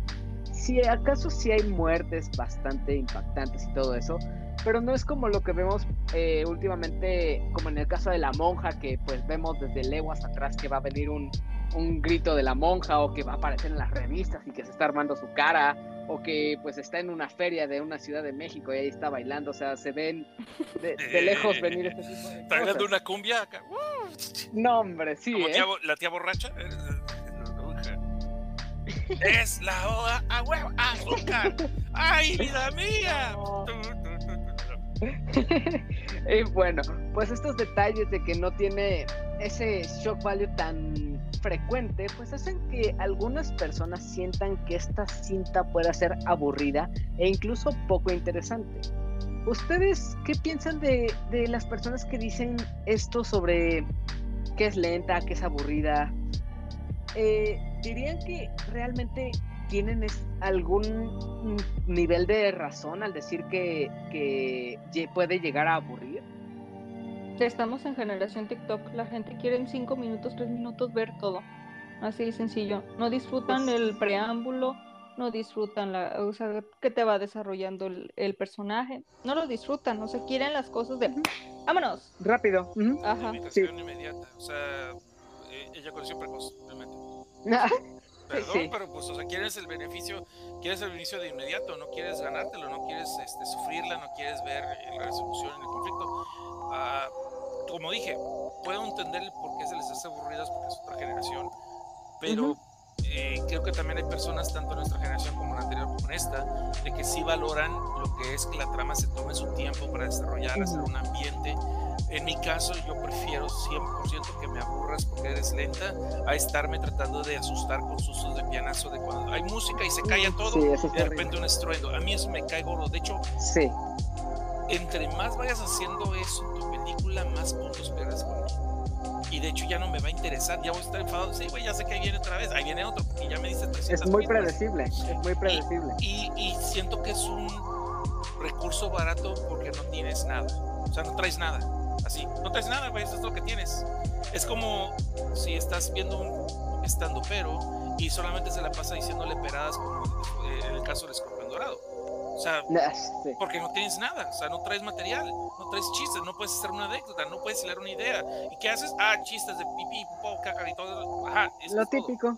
Entonces, Lo chiste fácil. entonces, cuando me dices que una película, por ejemplo, también de Resplandor, puedes decir que es una película lenta y aburrida.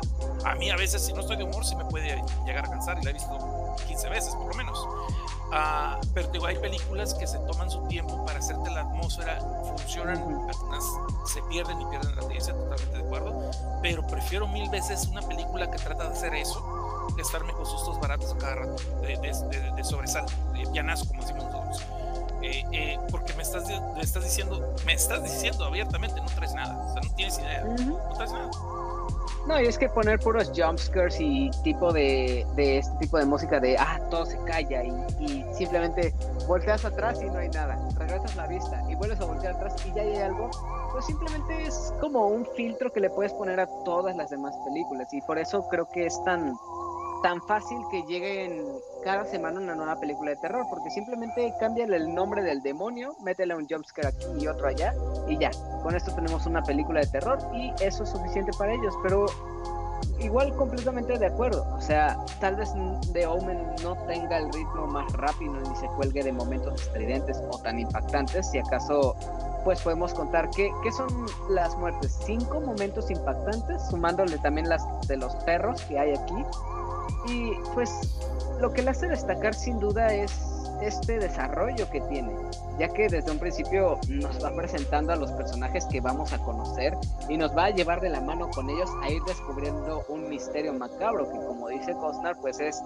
un giro argumental bastante pues, sorprendente si es que se desconoce qué es lo que sucede. Y también con todo lo que hay detrás de, de, de Damien y que lo, lo que lo rodea el hecho de que nos dejen esta intriga y duda de por qué Damian es esta figura siniestra es una de las cosas que nos va a mantener atrapados con la historia. Además de que por momentos sí nos va soltando estas escenas retorcidas que se nos van quedando guardadas, como las muertes de algunos de los personajes que salen aquí, como el decapitado, como la colgada, o sea, todas estas cosas son momentos impactantes. Y eso sí, ese terror que vemos aquí no es del todo terror sangriento o escandaloso como se acostumbra más frecuentemente. Aquí es algo que se guarda para momentos específicos que va preparando de manera meticulosa para meterlo en momentos precisos para volver aún más tensa esta historia. Y a la par de todo esto, esta cinta no deja de girar en torno a un drama familiar, ya que constantemente vemos esta preocupación de nuestro protagonista Robert, eh, preocuparse por su esposa, quien se siente amenazada y en peligro, mientras que él intenta descifrar lo que está pasando. Y como, aunque vea todo lo que sucede, también se encuentra conflictuado y dudoso de que su hijo sea la misma encarnación del anticristo y del todo este mal que lo advierten. Muchas veces y a lo largo de gran parte de la cinta lo vemos pelear contra la idea de que pues tenga que enfrentarse a su hijo. Y es un terror que realmente va escalando y se va desarrollando a través de ese drama familiar. Y es interesante ver cómo esa peligrosidad de Damien radica en eventos que son prácticamente ajenos a él y que él no participa del todo.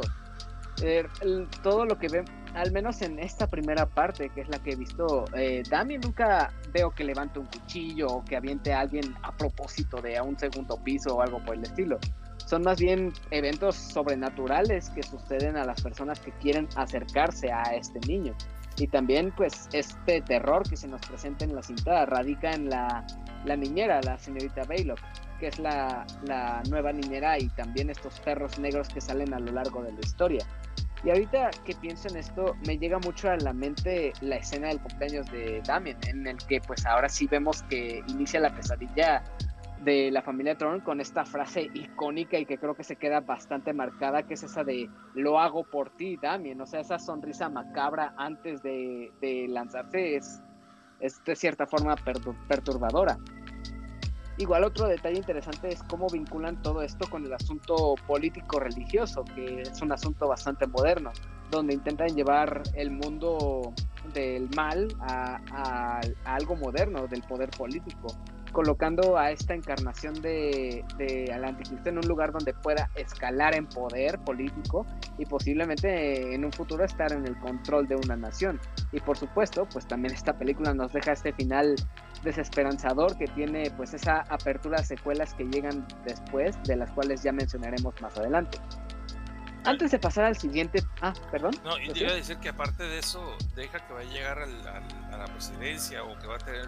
Va, a ser su imperio. Aparte de eso, va a crear un conflicto donde va a hacer que se mate hermano contra hermano. Eh, claro, estamos hablando del ah. contexto de que lo humano eh, va, a, va a crear un conflicto armado donde de la misma manera se va a eliminar. Y eso es lo que él va a estar haciendo por medio, obviamente, por, sin meterme mucho en política porque no es lo mío, pues con lo que es el intervencionismo de cierto país imperialista, ¿sí?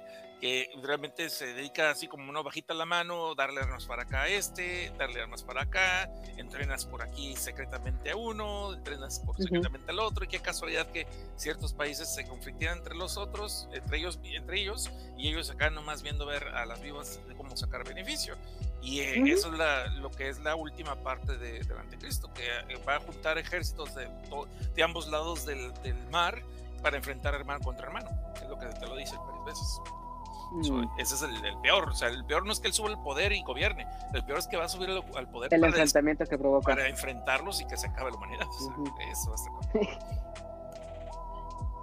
Antes de pasar al siguiente punto, tomando en cuenta los elementos que ya hacen de por sí a The Omen un culto de una cinta de culto, uno de los detalles curiosos que me llamó la atención es que estamos hablando de, ya hablamos en el episodio anterior, Elite y yo, de, del Exorcista, que es uno de los grandes exponentes del cine de terror. Y pues The Omen también es una saga, una franquicia que pues tiene bastantes secuelas y que se originaron con una cinta que pues fue el más grande éxito de todas. Quisiera saber tú, Cosner, ya nos dijiste que prefieres este The Omen. Me gustaría saber el por qué y también a Elenita me gustaría preguntarle cuál de del, entre el exorcista y The Omen, cuál sería con la que te quedarías. Vas, Elenita. Híjole, no, vas tú primero. Ahorita déjame pensar. Ok. Mira, ¿cómo? Es que sí es, es, es, una pregunta difícil de responder. Simplemente me gusta más la profecía, tal vez porque la vi más joven, de 6 años contra 10 años con Exorcista. ¿Será que, ok, te voy voy a decir algo que no he mencionado a ningún lado? Tengo un pariente que estuvo en unos exorcismos. Ándale. Eso a ver, chismecito. Eso está bueno. sí, yo hablé, no, podría, no, podría, no podría hablar muchos detalles, pero sí es una, un, un, familiar mío. Ajá. Sí estuvo en un exorcismo. Como, y de hecho, no te digo que él estuvo dentro de, sino que él fue el que, el IBM, ve y tráeme esto, ve y tráeme otro, ve y tráeme aquello. Entonces él le tocó de, y se metió de metiche en una de esas, y la persona que estaba poseída se le quedó viendo, le habló, le habló de tú. No inventes. Ah, pero tú, pero tú querías ver, ¿verdad? y que se, esa persona pues se fue, se zurró y se salió corriendo y desde entonces, entonces cuando esta persona y yo hablamos de, eh, de, la, de esta película, yo la vi y le dije, ¿sabes qué? Es que a mí no me causó tanto. si tú estuviste ahí, ¿por qué te impactó esta película? Dice, al revés, me impactó más porque yo estuve, yo sé lo que es estar allí. y no es bonito, dice. Y dice, tú puedes creer, puedes creer o no creer lo que tú quieras, eso es tu criterio. Pero cuando lo has visto de enfrente y no hay explicación lógica ni razonable, es otro asunto distinto ver una película igual. Entonces, cuando esta persona me contó lo que eh, había visto, pues eso se me hizo mucho más aterrador y todo. Y cuando vi la película, pues se me hizo muy tenue, pues muy leve. Y yo sé que es difícil de, es difícil de explicarte por, algo lógico, pero como que tal vez me preparó más, me hizo más escéptico. Entonces, cuando vi la película, tal vez ya estaba más preparado que estaba viendo una película, ¿sí? Y, y sí se me hacía muy lenta, pero también me, por- me, me llamó más la atención por el drama del sacerdote, el padre Carras, que perdió la fe. Sí, y, Ujú. y- y que hipócritamente le está tratando de mantener a otros que tengan la fe. Si te fijas, hay una persona que lo está, lo está consultando al principio de la película y le dice, no, tú tranquilo, todo eso. Y, Sí. y su vida es un desmadre y él mismo está perdiendo la fe con su mamá y todo el rollo y todo. Y, y después tenemos al padre Carras. eh, y lo de la profecía viene pasando realmente como segundo plano durante un buen rato, si te fijas. Es más del tratamiento y lo de que tratan de desmentirlo, o más bien de, de averiguar que es un problema físico. Ya hasta las 1500, oiga, no estará poseída. Y ahí sí, empieza todo desmadre. Eh, en cambio, la profecía, siento que desde el principio empiezan a salir las cosas mal. En buen plan, empiezan a salir las cosas mal desde el principio. Y aunque si empieza la película como que es una familia muy feliz, lo de la niñera es bien pronto, ¿qué? 15 minutos.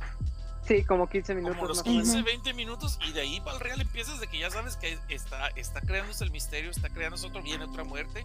Tiene poquitas muertes, tiene nomás como tres, creo. Tiene Ujú. tres, quitando la Rosa de Guadalupe, que dice Elenita, le quitando la caída de la Rosa de Guadalupe, pues, tiene tres muertes nada más, pero ¿qué muertes tiene? O sea, eh, la, Bastante la, la- la niñera, el sacerdote que es ensartado por la- el pararrayos y lo del el decapitado, o sea, ¿qué más quieres? O sea, lujo de detalles bien gráficas para sus tiempos.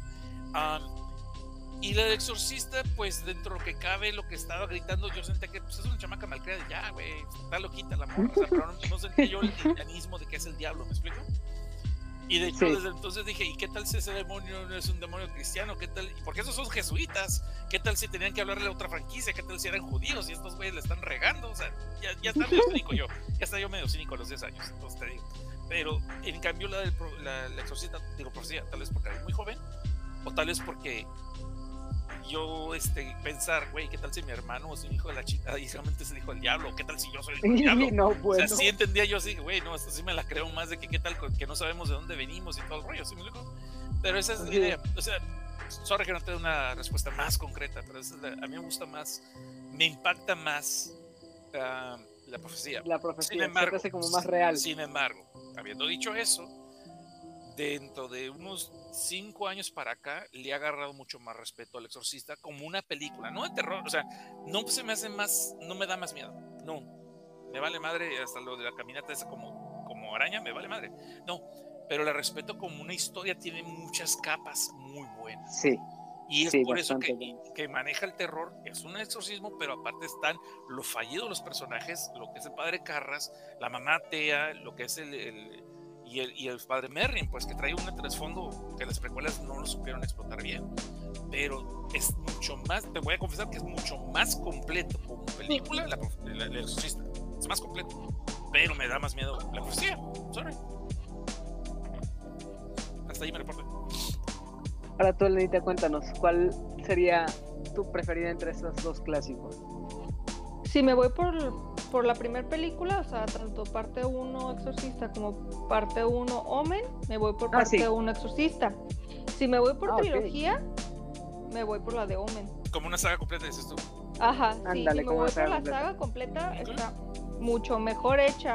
Omen Vaya. tiene, tiene una secuencia, un- una lógica y una secuencia que sí hay cosas que, como lo de las dagas, dices, ay, ajá, o cosas así que, que medio la arruinan, pero en la del exorcista no supieron explotar, o sea, no supieron explotar el segundo libro de, de William Blatty, que supuestamente está basada, creo que en la tercera parte. Eh, Es la tercera Es- parte. Ajá, en la, ajá, la ¿Leíste- el libro, y no la La quiero leer, Ah, ok, te voy a explicar por qué. Mm, Si vaya. la lees, me dices, porque yo lo leí y se me hizo muy aburrido, muy mal. así. Ándale. Sin embargo, sin embargo, la película me- no la había visto yo todavía, la vi por primera vez hace 10 años, creo, 13 años más o menos.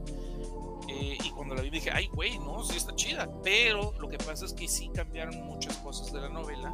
Eh, Mm. Hay un exorcismo en la película 3 que no existe para nada en el libro. en el libro. Sí.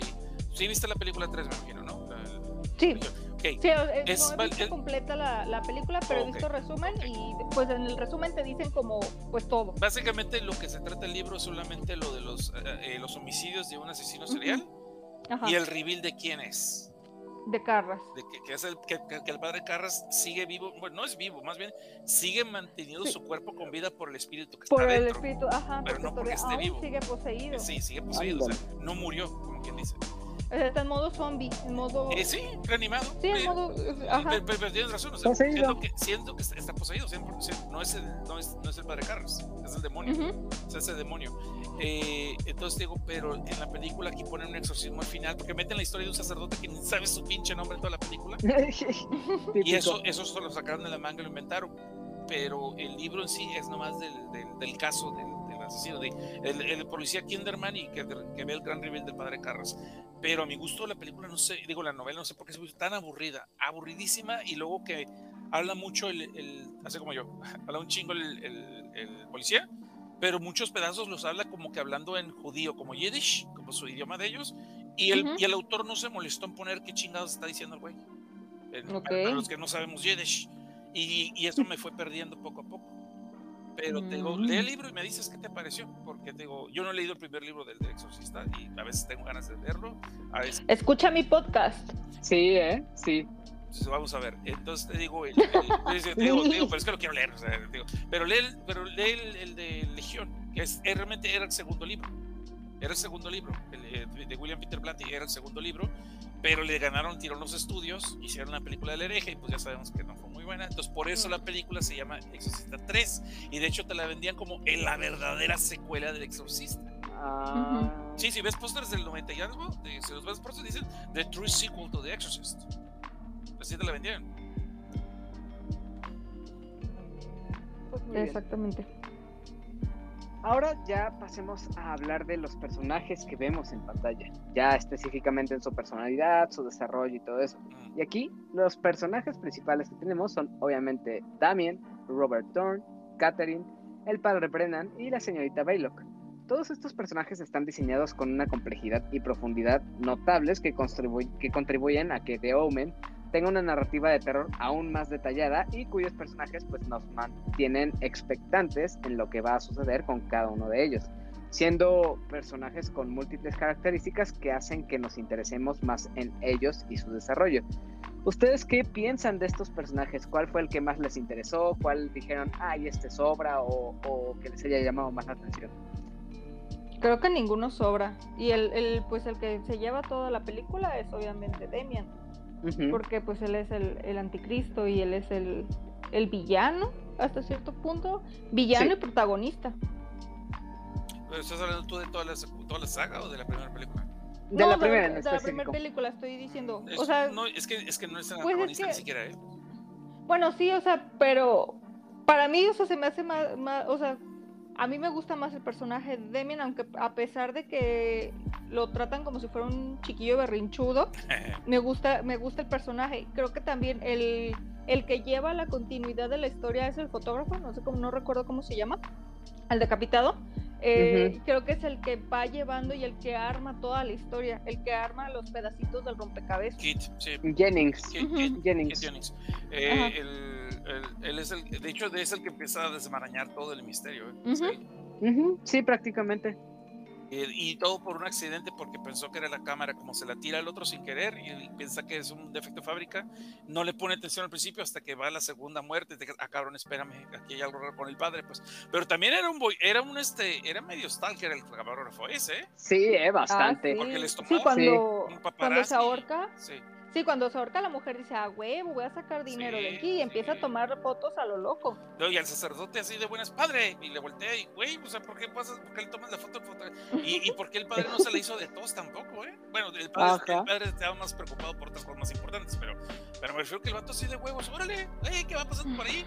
En estos tiempos ahorita funado, cabrón, ¿no? ahorita lo Eh. funaban, pero machín. Pero, y, y- pero, pues hay que ver que también, ahí sí, para que veas el boyerismo pagón, ¿no? Ahí. Pero, Que de hecho también todos estos momentos de las fotografías en los que se ve como muy sutilmente cuál es la muerte que le va a tocar a cada personaje, también es algo que recuerda mucho a, a, a este... Ah, se me fue el nombre. Final Destination De- 3. de- Destino Final, sí, exactamente, a la 3. tres, la tres. Sí, específicamente la 3 con este detalle de la, de la fotografía que tienen de la, del juego mecánico. Sí, obviamente, igual y ahí se la chutaron o algo por el Sí, estilo, yo, yo- pero... yo que- yo digo que los creadores son muy fans de la profesión. Porque de ahí Ay, fuera es que no también- recuerdo otra, no recuerdo yo otra película que tenga una fuerza invisible haciendo cosas. eh, la de la japonesa ese de terror que hay un fantasma que se le para en la ¿La de en el Shooter? cuello. Ándale, No, esa. pero, pero sabes que hay un fantasma. Ajá. Bueno, al Ah, final bueno. lo sabes. Pero, Sí. Pero acá, acá la de Destino Final, tú no sabes ni qué carajos es si es un fantasma o sea, tú dices, culero, dices, el es, la, diablo. es la muerte, es, es el Ajá. destino. O sea, Ah, sí, bueno. me explico, o sea, digo, qué chingados. Y otra vez la profecía, tú asumes que es el diablo, pero pues, ¿cómo sabes que es él y no un otro agente? también. ¿Cómo- sí me explico? Porque si fuera simplemente él, no tendrían que hacer nada los otros ayudantes. No. Ah, ah, ¿Sí ves? eso es cierto. Y, y sobre todo en la tercera película, te dices, entonces, ¿para qué ocupas a tu legión de esbirros que empiecen a Sí, él los puede solo. Si él podría ir solo. Ajá, también. Sí, Digo, está- eh, digo, ya son, ya no estamos poniendo explícito, ¿no? ¿Quieren hablar de, quieren hablar de lo que es el, eh, la supuesta maldición de la película? De eso lo tengo más guardado Oh, para ok, edición. datos curiosos y referencias.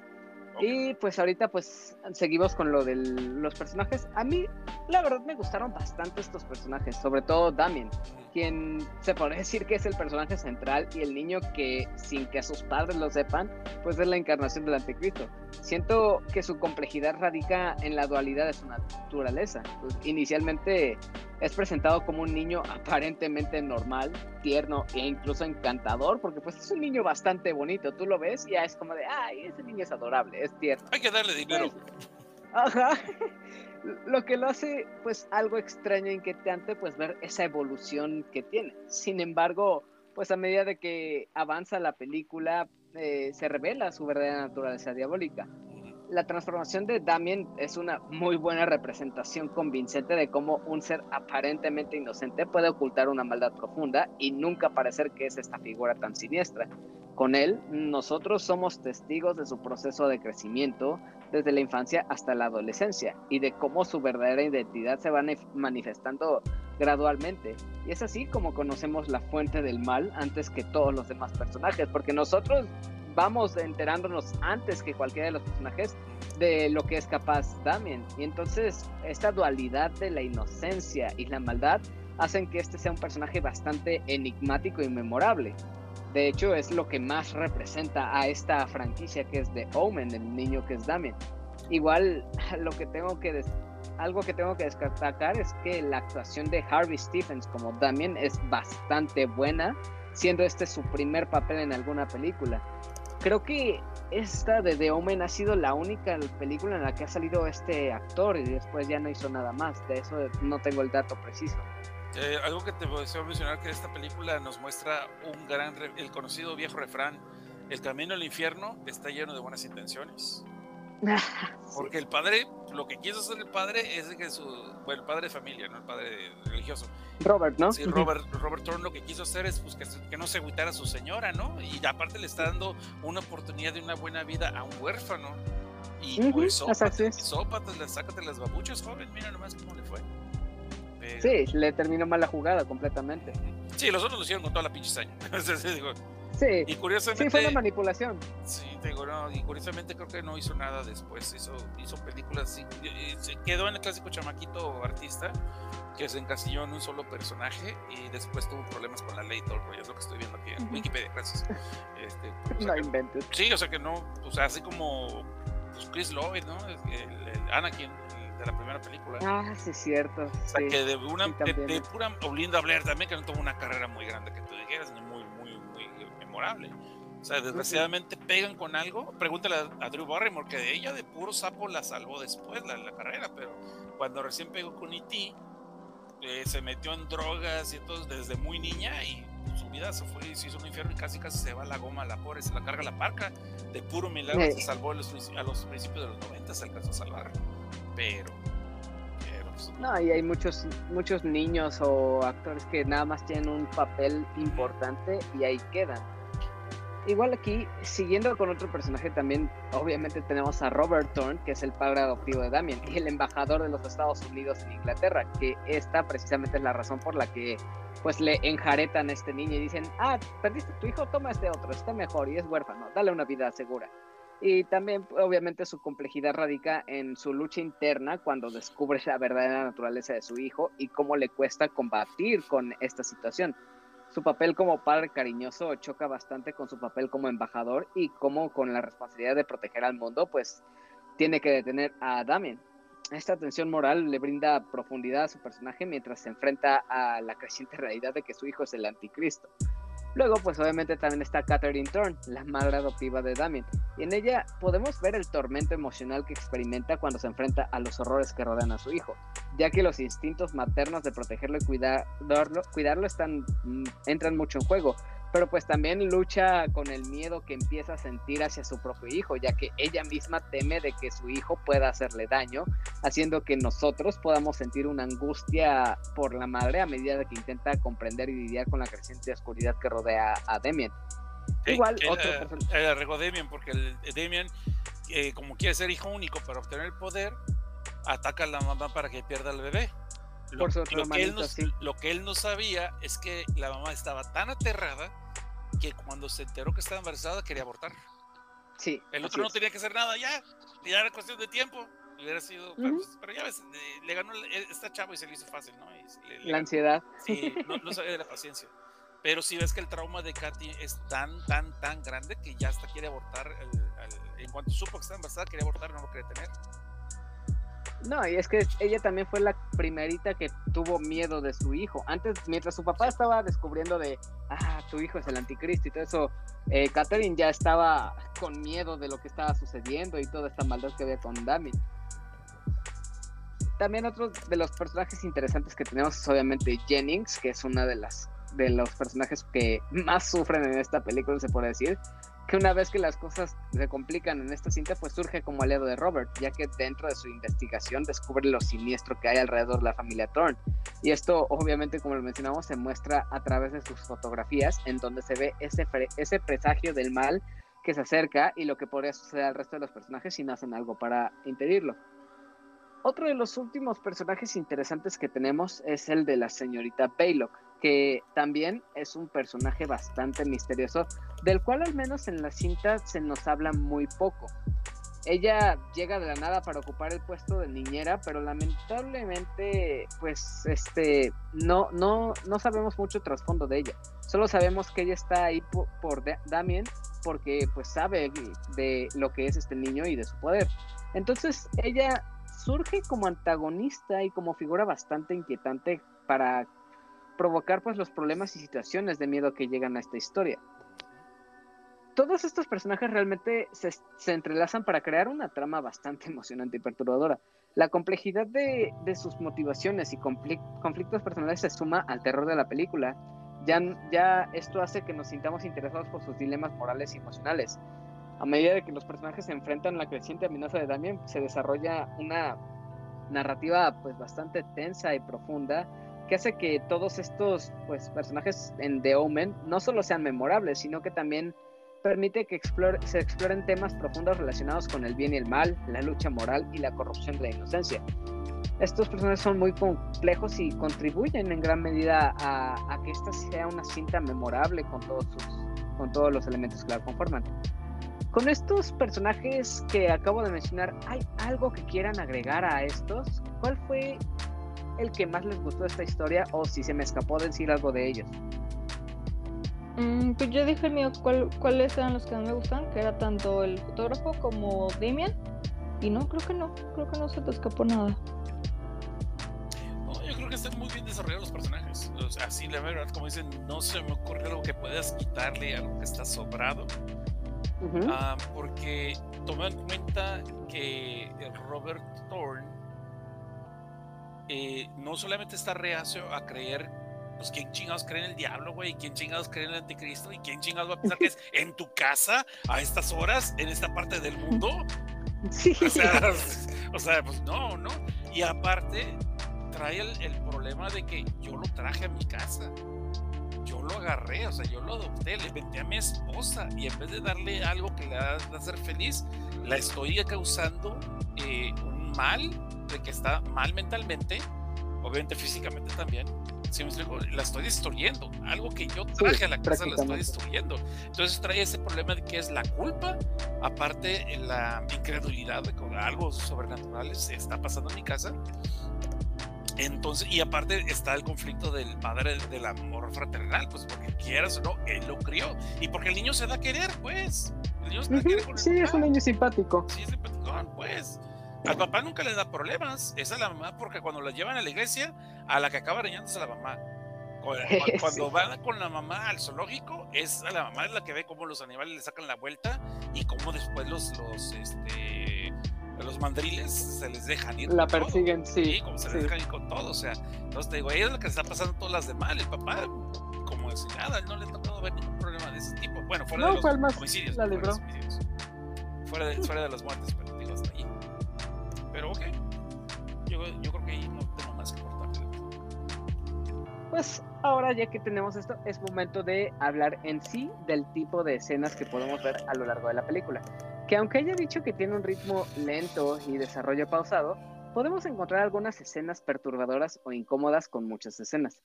Aquí, las escenas perturbadoras e inquietantes en The Omen son esenciales para desarrollar la historia de terror y generar una profunda sensación de incomodidad en la audiencia.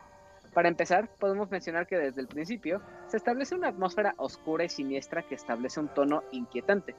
La elección de escenarios y el uso de la iluminación y la música contribuyen a crear un ambiente que evoca una sensación constante de amenaza y misterio.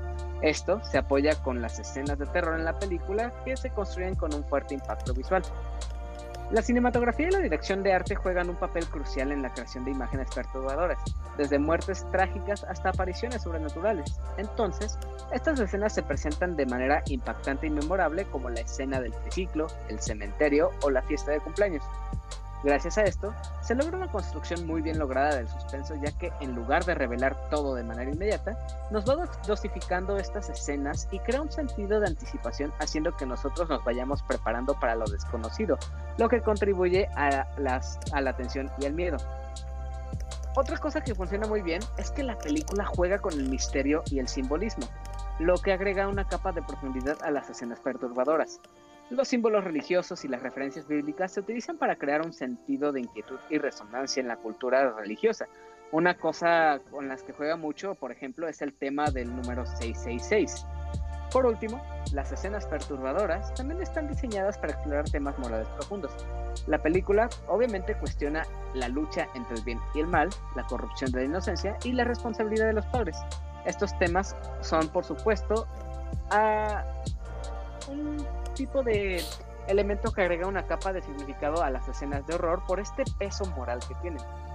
Toda esta ambientación y escenas que nos muestra son parte de ese build-up que hacen que lo que vemos en pantalla puedan dar un cierto miedo, y a mi parecer es lo que la hace destacar. Pero, ¿a ustedes qué les parecen estas escenas, entre comillas, perturbadoras que podemos ver en la película? Que siguen siendo perturbadoras. El decapitado sí da miedo porque es un accidente como tal. O sea, ¿cuántas veces no ves en Twitter casos así de que, ay, atropellaron a un güey o, o decapitaron a un güey en un accidente? O sea, es eh, pues muy, muy común que pudiese, que te pudiese pasar. Igual el de la lanza no creo, pero el del decapitado sí, fácil. Sí, típico accidente de trabajo. Ajá, exactamente. Yo, de hecho, pues, yo opino igual. O sea, de hecho, la, la muerte de David Warner, perdón, del fotógrafo, pues Jenkins. Eh, Jenkins, ya se me fue el nombre. Jennings. Jennings, perdón. El Jennings es, eh, a pesar de que ahorita se la ves en el Blu-ray, se le puse en el Blu-ray, sí se nota ya más que es una, es una maqueta, o sea que es un maniquí, sí se ve más. Aún así, la forma en la que llega, la forma que cómo está ensamblada la escena, la forma, o sea, es muy natural, muy orgánica, como el padre tira las dagas, el otro va, no, pues yo sí voy a hacerlo, y va y se le deja ir, y luego llega el señor que se estaciona, se baja para echarse su lonche, un cafecito o algo así, y luego como otra vez Final Destination, la palanca solita se va moviendo para quitar el freno de mano, cómo se va recorriendo lenta, porque no es un escandalazo del, del- del camión, va lentamente el camión y choca con algo que lo detiene y los vidrios justamente para que el otro voltee justo para ver lo que ya me cargó el payaso y ves la secuencia. O sea, está muy bien armada esta secuencia. está, eh, muy bien. Y es sin música de susto de pianazo, ¿te fijas? Sí, exactamente. Pasa calladito, todos calladitos, los puros sonidos ambientales de que se quita el, el- el freno de mano, se va recorriendo el carrito. Claro que hay música ahí también, pero no es un que se caiga todo y ¡pah! No sé, no, güey. Ajá. Todo natural, cara. Y eso es lo que hace la, la- la mucho más efectiva esa secuencia. El, a mí también sí me, hace, sí me asustó cuando recién vi la película. De hecho, dos, tres veces la he visto y también me sacó un susto eh, cuando la señora Velo que ataca a Katy en el hospital. Y cómo Ah, avienta. sí. Esa sí no es Rosa de Guadalupe, ahí sí, sí, se bien Sí. feo. Cómo avientan y que cae arriba de una ambulancia Katy. Y pues ahí te llamabas, hija. Esa sí. Eso sí estuvo fuerte, eso sí estuvo muy bueno. Las, las caricaturas del Coyote Corcaminos lo omitieron, güey. Porque pues cuando cae uno del precipicio siempre sale después, ¿no? O como acordeón, pero esa no, esta se hizo cuacha. Entonces Sí. te digo, sí, sí, sí. Y justamente también la tensión de que cuando el padre dice, ok, sí, voy a enfrentarme al mal, y le llama a su esposa, sálvate, huye, no le digas a nadie que, que nomás ve, ya la está esperando Velo caí. O sea, ya sabe que ya viene el- la parte final del juego, de endgame, como dicen allá. Y que por cierto, creo que Velo nunca se sabe. Ah, no, se, se, se enfrenta con el papá después. Se enfrenta con el padre y la mata después. Igual que. Ah, sí. sí, la mata después, porque siempre se me olvida ese detalle de que sí la mata. Lo que pasa es que, ah, como yo recuerdo en la primera película, Damien no tiene más que un guardián. Y en la segunda sí hay más personas. Ya se ve. O una de dos, o el movimiento ya está creciendo más. O, o estos todavía no estaban, eh, todavía no recibían el llamado del, del siniestro para aparecerse en la vida de los Storm. ¿Sí me explico? Es lo que se me hace interesante como cuando va creciendo el, la influencia de él, van apareciendo más tutores o protectores. Más personas. Sí, más personajes. Inclusive uno que es un giro de tuerca al final. Ah, y en la tercera no se diga, en la tercera se ve todo un culto, cabrón. O sea, ya son- se- todos con, todos con el...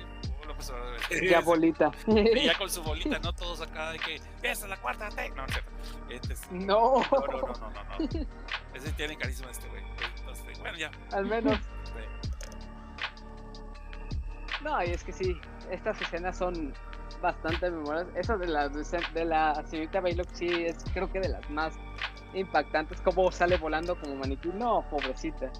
Pero ya que estamos aquí, continuando, pasemos a los últimos puntos a desarrollar, que prácticamente son los aspectos técnicos como los efectos, la fotografía y la música, los cuales son cruciales pues ayudan a desarrollar la narrativa de terror de The Omen, contribuyendo bastante con la creación de una atmósfera inquietante y a la intensificación de la experiencia de terror. La fotografía en The Omen utiliza la iluminación para crear una atmósfera opresiva y tenebrosa. Las escenas frecuentemente se desarrollan en ambientes oscuros o con una luz tenue, lo que genera sombras y contrastes visuales que contribuyen a una sensación constante de una amenaza o misterio. Igual, como ya mencioné un poco antes de la película, esta emplea bastante simbolismo visual, especialmente relacionado con la religión y la mitología, a través de la fotografía. También la composición de cuadros se utiliza para enfatizar la soledad y la vulnerabilidad de los personajes. En muchas escenas, los personajes se colocan en un entorno grande y vacío, lo que resalta su aislamiento y la sensación de que están siendo observados o perseguidos, y de la mano con esto, la elección de ángulos y encuadres inusuales se utiliza para crear una tensión de extrañeza y eh, distorsión. Esto a menudo se utiliza en escenas que involucran a Damien, acentuando su apariencia inquietante y su aura de maldad. De la fotografía y escenografía, ¿qué piensan? ¿Los escenarios que vemos y las locaciones y hasta las muertes les han parecido buenas en cuanto a la filmación? ¿O creen que queda a deber conforme a lo que hemos visto más recientemente? Mm, no, a comparación del remake, el remake creo que sí le da mucha, le pone mucha crema a sus tacos y, y realmente pues la historia de Kai, ac- acá creo que te digo, en la, en la nueva ponen como demasiados detalles, explican poquito más, pero mm, las actuaciones no convencen.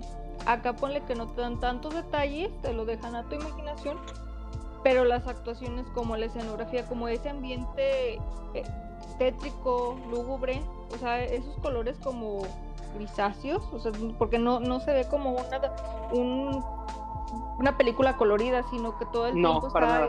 Un color opaco.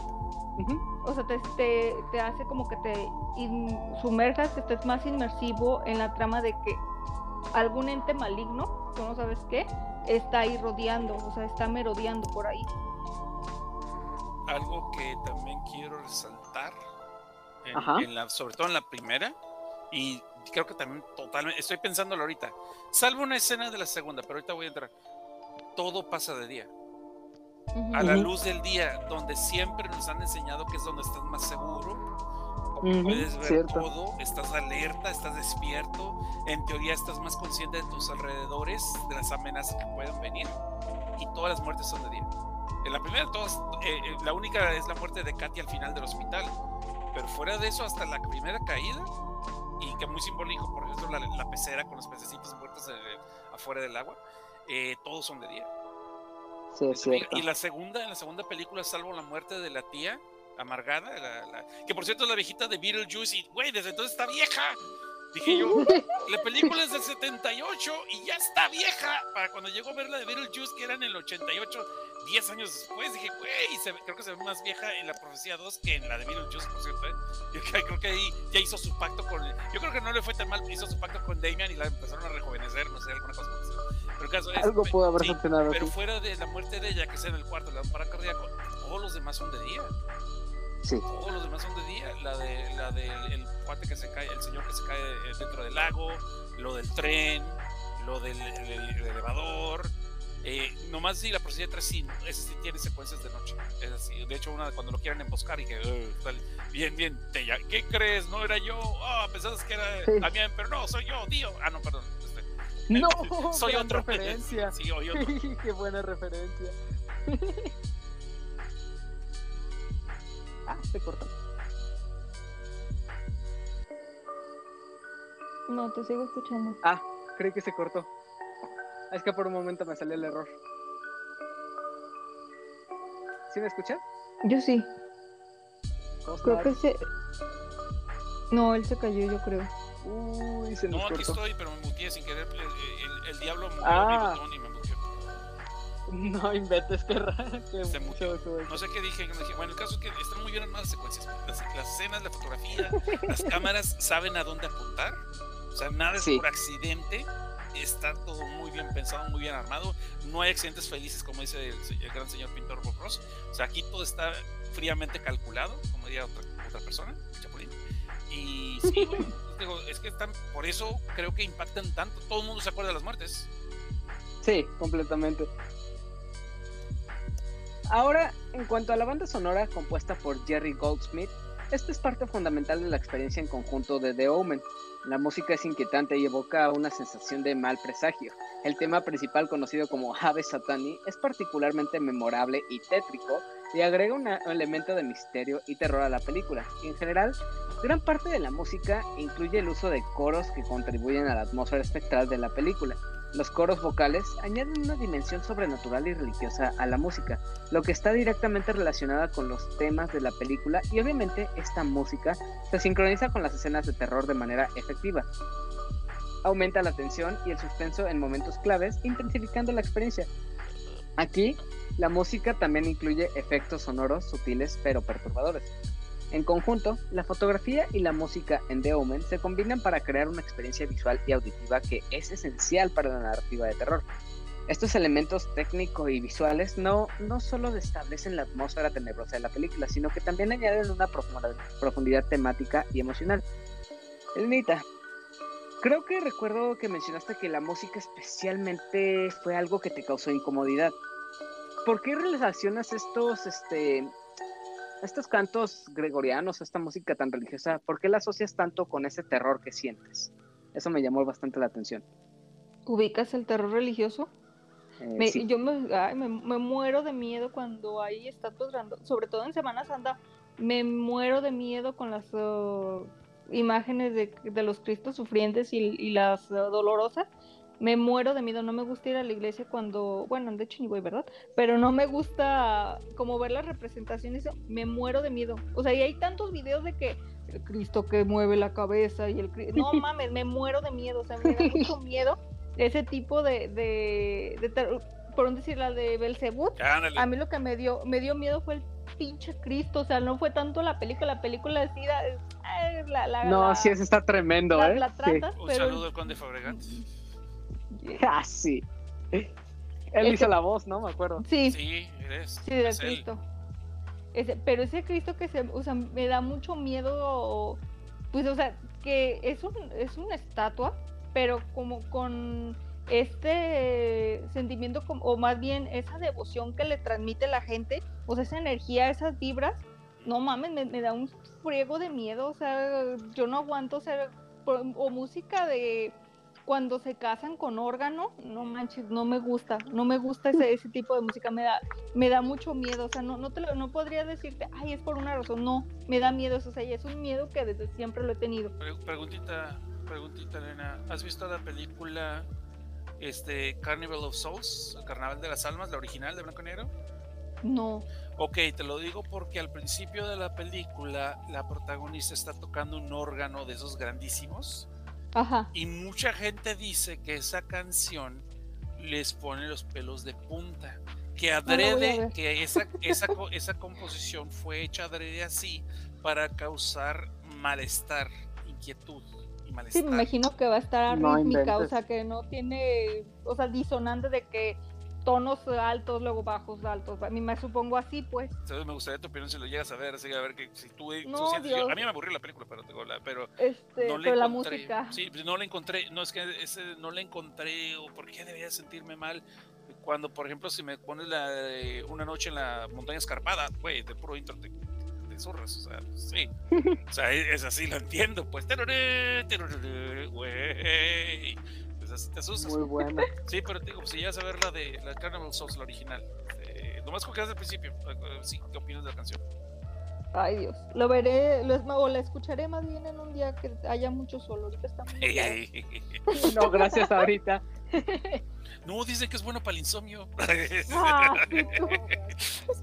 ¿Cómo te lo explico? Sí, Saludos a toda la banda que escucha la Anita que dice que escuchar su podcast es bueno para dormir. Según ellos. y ya para cerrar con el tema de la música, ¿hay algo que a ti te gustaría añadir, Cosner? te digo que comparen las tres eh, de la trilogía, comparen los temas, todos son compuestos por la misma persona porque hubo una evolución, entonces todavía estoy tratando de ver qué es lo que quería hacer con cada uno de ellos, uno se quiso repetir obviamente, la segunda versión, la segunda película, ok, por- para las gentes que no sepan y quieran saber, en la película, en el coro original, la canción de Ave Satanis está diciendo frases en latín, ¿sí?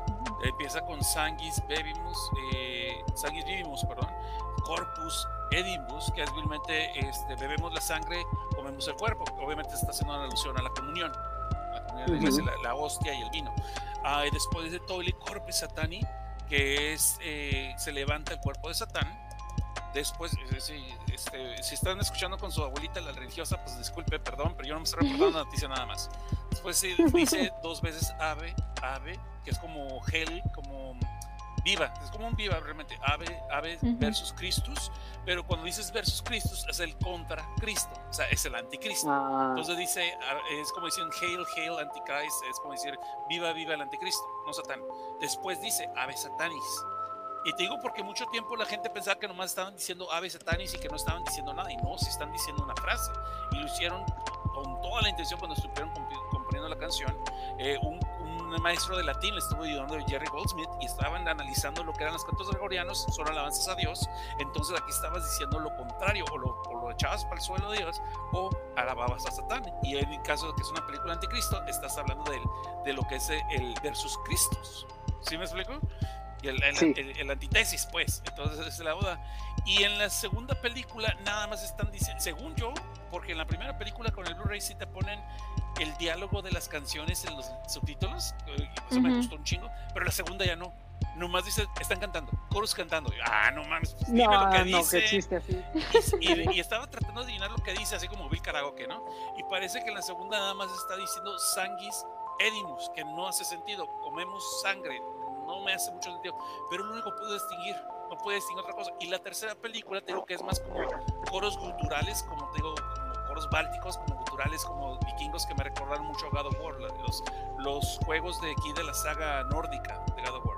Entonces, Los de Ragnarok. los de Ragnarok y los, sí, sí, lo de, lo- de la mitología vikinga. Entonces no sé si se habrá influenciado el, el- el compositor de ese, de ese videojuego, de la música de Barry McCreary, se llama el Bear McCreary. Ah, no sé si se habrá influenciado en los DJ que pues quién no, ¿verdad? Eh, pero digo que es como una especie de evolución. No le he logrado encontrar el por qué. Porque la segunda película es- se oye más como una orquesta tipo, como te dije otra vez, la marcha imperial de Star Wars en, el en Imperio Contraataca, comparado Ujú. con la primera, se oye como más grandiosa, como más exagerada, pero Más sí- imponente. más imponente, pues sigue siendo bien tétrica, pero ya no, s- no tiene la, el encanto de lo sencillo de los coros, ya es más elaborado. No sé si es porque es la idea de que está levantándose el imperio de este, porque está en un colegio militar. Y ya le estoy buscando tal vez Ujú. mucho, ya le estoy buscando chichis a las culebras yo tal vez. Sí, y, y el tercero, es que digo, no le he encontrado el porqué de la evolución, y es lo que sí me gustaría ver los especiales de las películas, ver si explican el de dónde viene la influencia, porque eso sí Ok. se me hace bien creado. So, la peli- escuchen, agarren los soundtracks, escúchenlos, y van a ver lo que es bueno. Escúchenlos, son buenos para el insomnio, en serio, yo, les- yo se los recomiendo. No, bueno, eh, no, gracias. Eh, Ese tipo de música No. nada más la tolero con Ghost. son buenos para el insomnio, yo no dije que sean buenos para dormir, fíjate. ¿Eh? El diablo está en los detalles. Buen punto. No lo había visto. Pero bueno, creo que con esto ahora sí ya cubrimos todos los elementos más importantes de la película. Pero, como siempre, faltan los tradicionales datos curiosos y misterios que rodean la producción de esta cinta, sobre todo relacionado con una maldición que más adelante nos va a contar Elenita. Pero antes de eso, es momento de tomar un breve descanso. Entonces, tras una pequeña cortinilla de unos cuantos segundos, continuamos con este especial. Así que, enseguida, volvemos.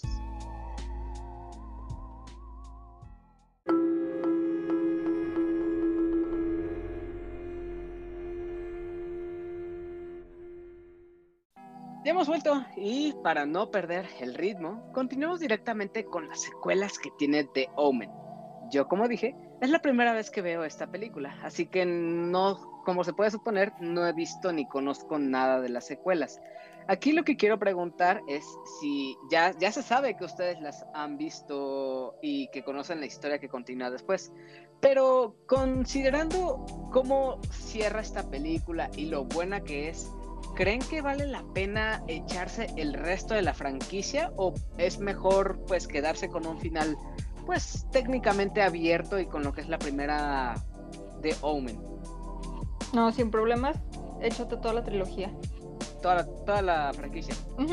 Sí, Va. Coincido, coincido, sí, que sí, que sí.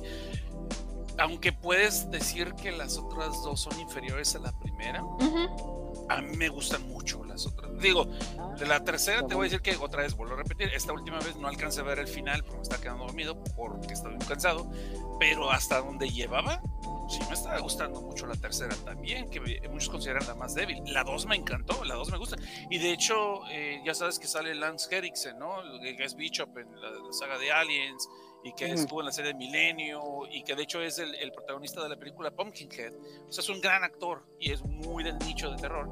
Entonces, él originalmente, como en la segunda película, cambiaron de director, hicieron reshoots y el segundo director, eh, Taylor, no me acuerdo el apellido, Taylor, este, le dio mate a muchas secuencias de, de, de Lance Henriksen, que tenía un papel más todavía de tutor, porque de hecho es el que le dice, le das pistas a Damián para que averigüe quién es él, el anticristo.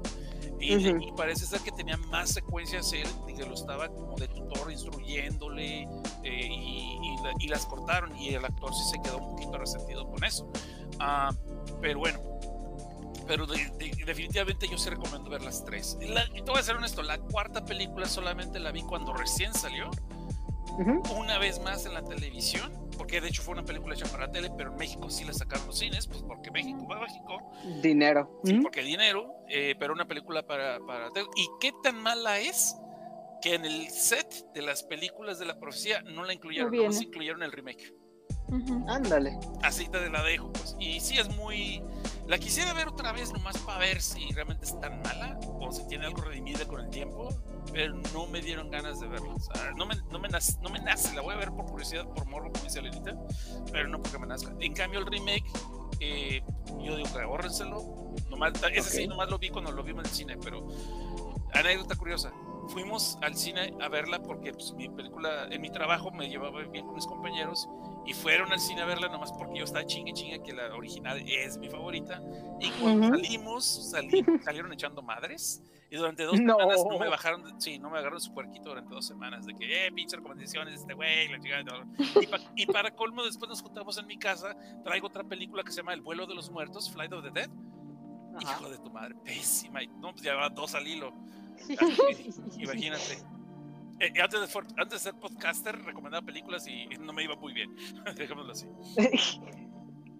Pero bueno. ok, pues entonces sí está. Les voy a echar un ojo a, la- a las otras porque pues tenía entendido que no eran tan buenas, pero ahora que lo dicen, sí, sí me interesa. Y pues ya con esto, ahora vamos con una sección exclusiva y especial de Benita. Y se trata, por supuesto, de los datos curiosos y misteriosos que rodean esta película. Que por lo que recuerdo, hay una maldición o algo así extraño que gira en torno a esta película. Entonces, cuéntanos más sobre esto. Pero antes de que empieces, hay un saludo especial que tenías, ¿no, Cosner? Sí, Río Skywalker, vamos a hablar de la maldición. Calmado, quieto, quieto. ¿Cómo haces, dude? O sea, se supone que el del spoiler soy yo y ahí estás tú spoileando la. Ya, ya, ya, ya. sí. Ay, siéntese, cabrón, siéntese.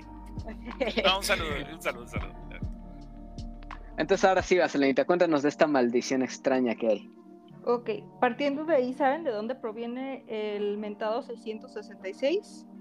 Si recuerdan, la película dice a un principio, hablan del versículo, que es versículo 18, capítulo 3 del libro del Apocalipsis.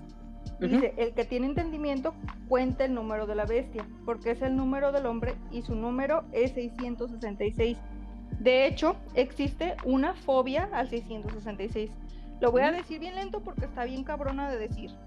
Se llama hexacosioiexeconta hexafobia. Lo voy a repetir Ala, otra Salud. vez. Hexa, hexa, cosioi, exe, contra hexafobia. Esa es la fobia que se le tiene O sea, al ¿puedo número decir? 600. O sea, puedo decir supercalifragilicospialidoso y puedo decir vivícuaro, pero no puedo decir esa. Muy bien. Y es ajá, y es esternocleidomastoideo, pero eso está muy cabrón. Qué buen trabalenguas. Eh, el número 666, según la gematría, ¿qué es la gematría? Era el sistema numero, numero- numerológico por lo cual las letras hebreas correspondían a un número. Para el, abeced- el abecedario hebreo o griego no existían los números. Se, la- el abecedario com- componía el número- los números, o sea, por un, la, poniéndolo al abecedario de ahorita, el A es el 1, el B es el 2, así sucesivamente. Al leerse esto del hebreo antiguo al griego antiguo, significaba el 666, Nerón, César. ¿Qué significaba esto? Cuando pasa todo este desmadre de- de- del apocalipsis, o sea que Juan crea el apocalipsis, había una persecución tremenda hacia los cristianos de parte del imperio romano. El, apocalipsis se crea en el siglo I.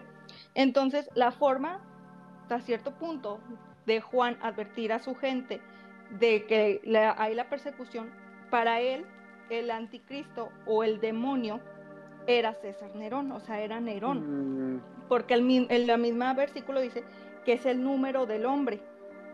O sea, nunca dice es el número del demonio, te dice es el número del hombre. Entonces, les estaba advirtiendo a su gente de, o sea, estaba como encriptado de que este perro este, nos está cazando.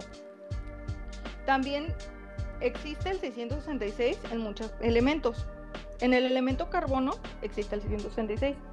Están 6 protones, 6 electrones y 6 neutrones. El 666 es un número triangular, la suma de los 36 primeros números naturales consecutivos. El número pi se le considera también como número del mal. ¿Por qué? Porque sus primeros 144 decimales sumados crean el 666. Esto también equivale a la constante de Ramanujan y la primera constante de Steltis. Todo esto, o sea, todas estas eh, son como el preámbulo al, al número 666. Vamos a entrar con la película. La película se estrena el 6 de junio de 1976. El protagonista es Gregory Peck. El protagonista, antes, a pocos días de aceptar el, el papel, su hijo se suicida. Ándale. Entonces, el papel, pues le cae hasta cierto punto bien el papel a Gregory Peck porque pues trae ese trasfondo de su hijo y sufre una depresión, entonces él acepta el papel, como de pues el trabajo me va a ayudar a, a reponer. Superarlo. Exactamente.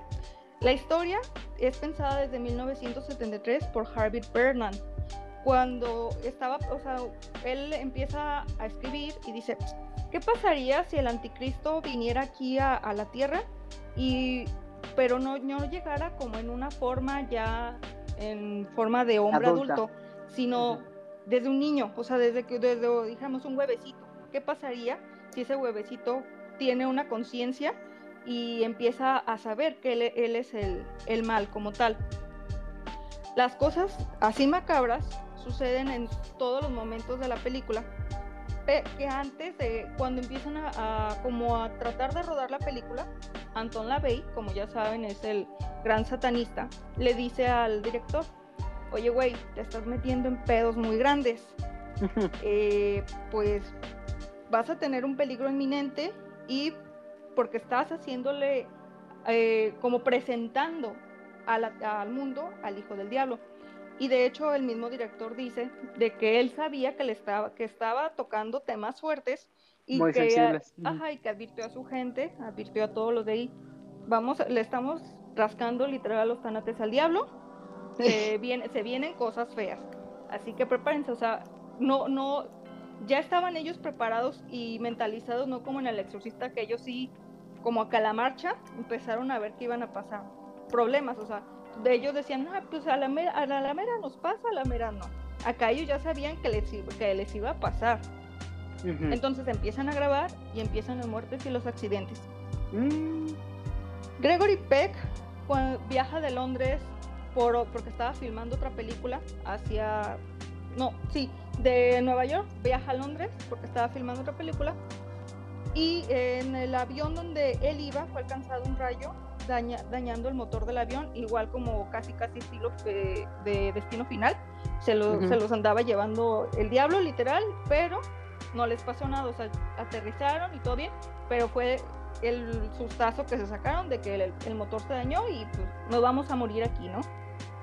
Una semana más tarde, el productor Macy Neufeld también su avión fue impactado por un rayo días de- y días después también a David Seltzer le, ajá, le cayó un rayo. O sea, fueron por días conse- consecutivos que les cayeron rayos al- a los aviones. Pero no eran, dijeras, era el mismo, contrataron el mismo avión. No, eran diferentes aerolíneas, en diferentes este, destinos. O sea, fue como todo una coincidencia. sí. La producción, Eh, No. disculpa, ¿tienes, Ajá. ¿tienes más? ¿Tienes más anécdotas de aviones? Que, le, que le aviones. cayó, que cayó el, el avión en un carro que supuestamente era del piloto.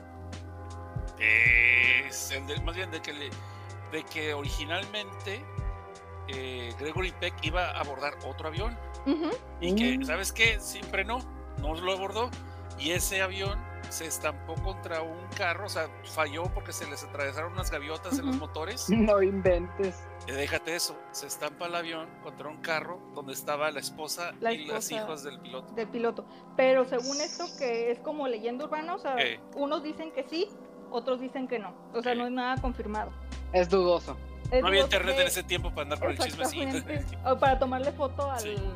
los. TikTok, órale. Ajá. No Sí, inventes. de, de hecho, o sea, la producción tenía como contemplado contratar ese avión, o sea, ya lo habían hasta palabrado, pero a la mera dijeron, no, mejor no, hay que lo usen para otra cosa. Entonces Sí, lo sí, usan sí, es- ese avión para otra cosa y es cuando pasa ese accidente, o una parvada de, de pájaros se les va, o sea, en contra.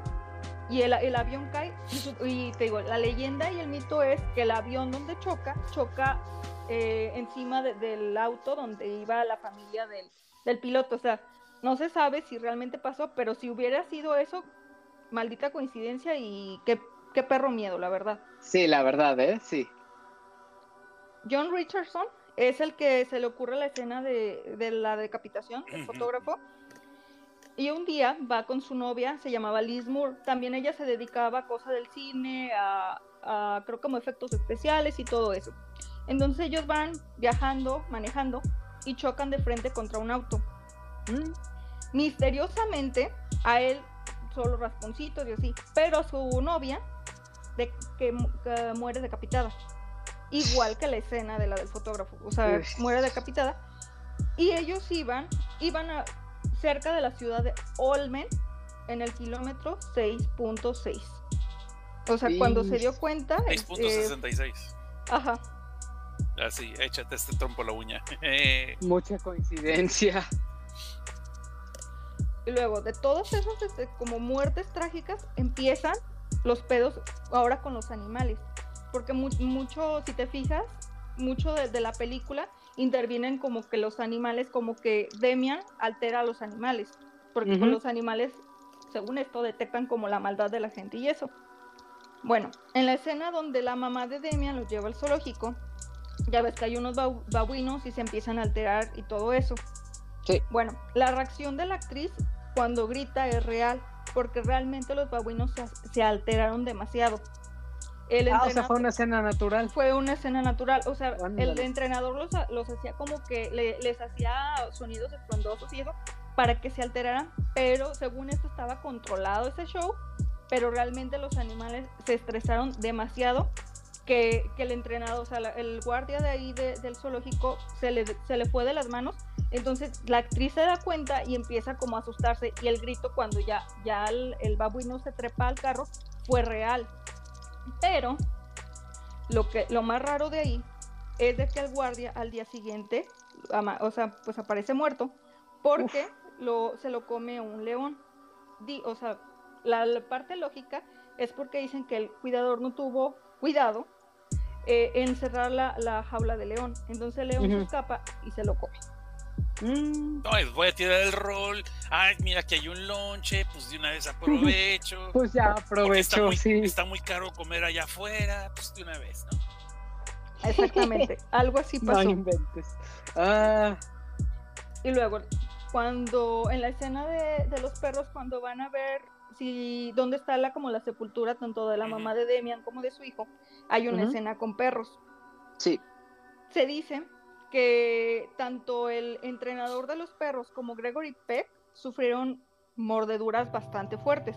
Porque igual los perros se suponía que estaban entrenados para hacer esa escena y que iban a haber un cierto cuidado si los iban a atacar, como cuando los entrenan, que se ven los videos de que están atacando, pero el perro realmente no está atacando, está entrenado para hacer simulación.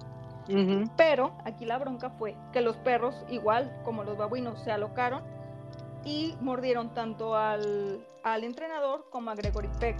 Gregory Peck duró como una semana en, en, pues como en cuidado, se puede decir, porque sí, sí recibió bastante fuerte las mordidas. Es que eran perros actores de método. Ajá, Ah, exactamente. se lo tomaron muy en serio para la actuación. Oye, que oye, ten más cuidado con tus perros. Mis perros pensé que eran tuyos. Ay, güey. Sí. Ah, qué bueno.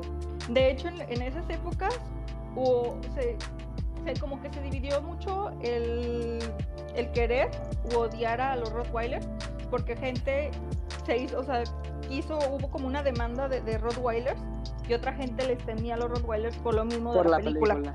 Mm. Exactamente.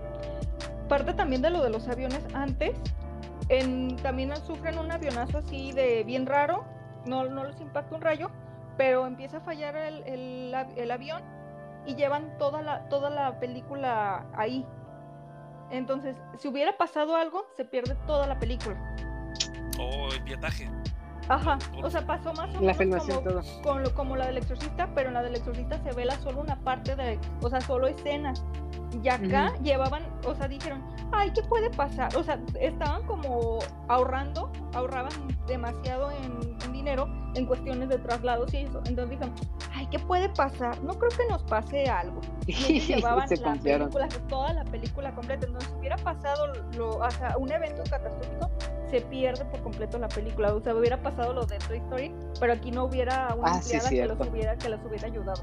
Me imagino el director Richard Donner y los productores. Pues hagamos la de vuelta, no total, o sea, y no todos. Espérate. Sí, todo el riesgo que hay ahí, no inventes. Al cabo aquí están los perros otra vez. Ay. Repetir, ¿no? Sí. Ajá. Y el otro ya tiene no otra novia. el otro ya tiene otra novia. No, no, ya. Ok, me fui muy dark, me fui muy dark, me fui muy dark. Tú son. No son- Bueno, 50 años no son, pero bueno. Ah, de las partes técnicas, al principio el director Domer quería que Damien fuese una niña, porque Ah. él pensaba que pues una niña causa más ternura. Tú un niño dices, ah, pues es un chama- chamaquito vago, pero una niña no puede hacer maldades. Según, según el pensamiento, y aún a la fecha el pensamiento de mucha gente es de que una niña es bonita, es, es sienta, es calmadita, mientras que el niño es, es, es un desmadre, o sea, juega, corre, hace y deshace. Entonces él quería, él trataba de que fuese una niña, porque decía, pues es que una niña no va, o sea, va a ser como más inocente, va a tener la maldad más atrás, o sea, va a aparentar que ella es un angelito, pero pinche morra va a ser el mismísimo demonio. Más cabrón así. Exactamente. Como que no habían visto Eh, la de Evil Seed, ¿no? The Bad Evil Seed, perdón, The Bad Seed. Ah, ya. El, ¿cómo, ¿Cómo elige este niño a Stephen? ¿Se llama el niño? Sí. Eh, ajá. El, el director empieza a hacer el casting y es el que la escena para el casting era cuando se desgreña Demian a su mamá. Mm. Entonces le dice a- al niño, yo voy a ser tu mamá, actúa como que, que- o sea, vas a hacer un berrinche y como que te da miedo estar en el templo, entonces tú actúa como, como tú creas naturalmente. Y el morrito de, ok. Entonces Fácil. eh, está, están en esta escena y lo empieza pero a dar unos patines, pero sabrosos al, al director. O sea, le da unos patines y el director dice, ah, ok, este niño se queda porque tiene, o sea, ti- tiene el poder de poderme dar a un adulto, a alguien que, que ejerce poder sobre él, a atreverse a darme unas patadas. Este, tiene esa cara angelical que parece que no va a hacer nada. Y aparte, este, da- daba como con, con lo que quería, o sea, de, de dar, como lo que dije, dar una, esa impresión angelical, pero a la Ujú. vez esa maldad en su cara, eh, esa interpretación de la maldad. Cosa que después el actor, él, actúa en la película y se desaparece.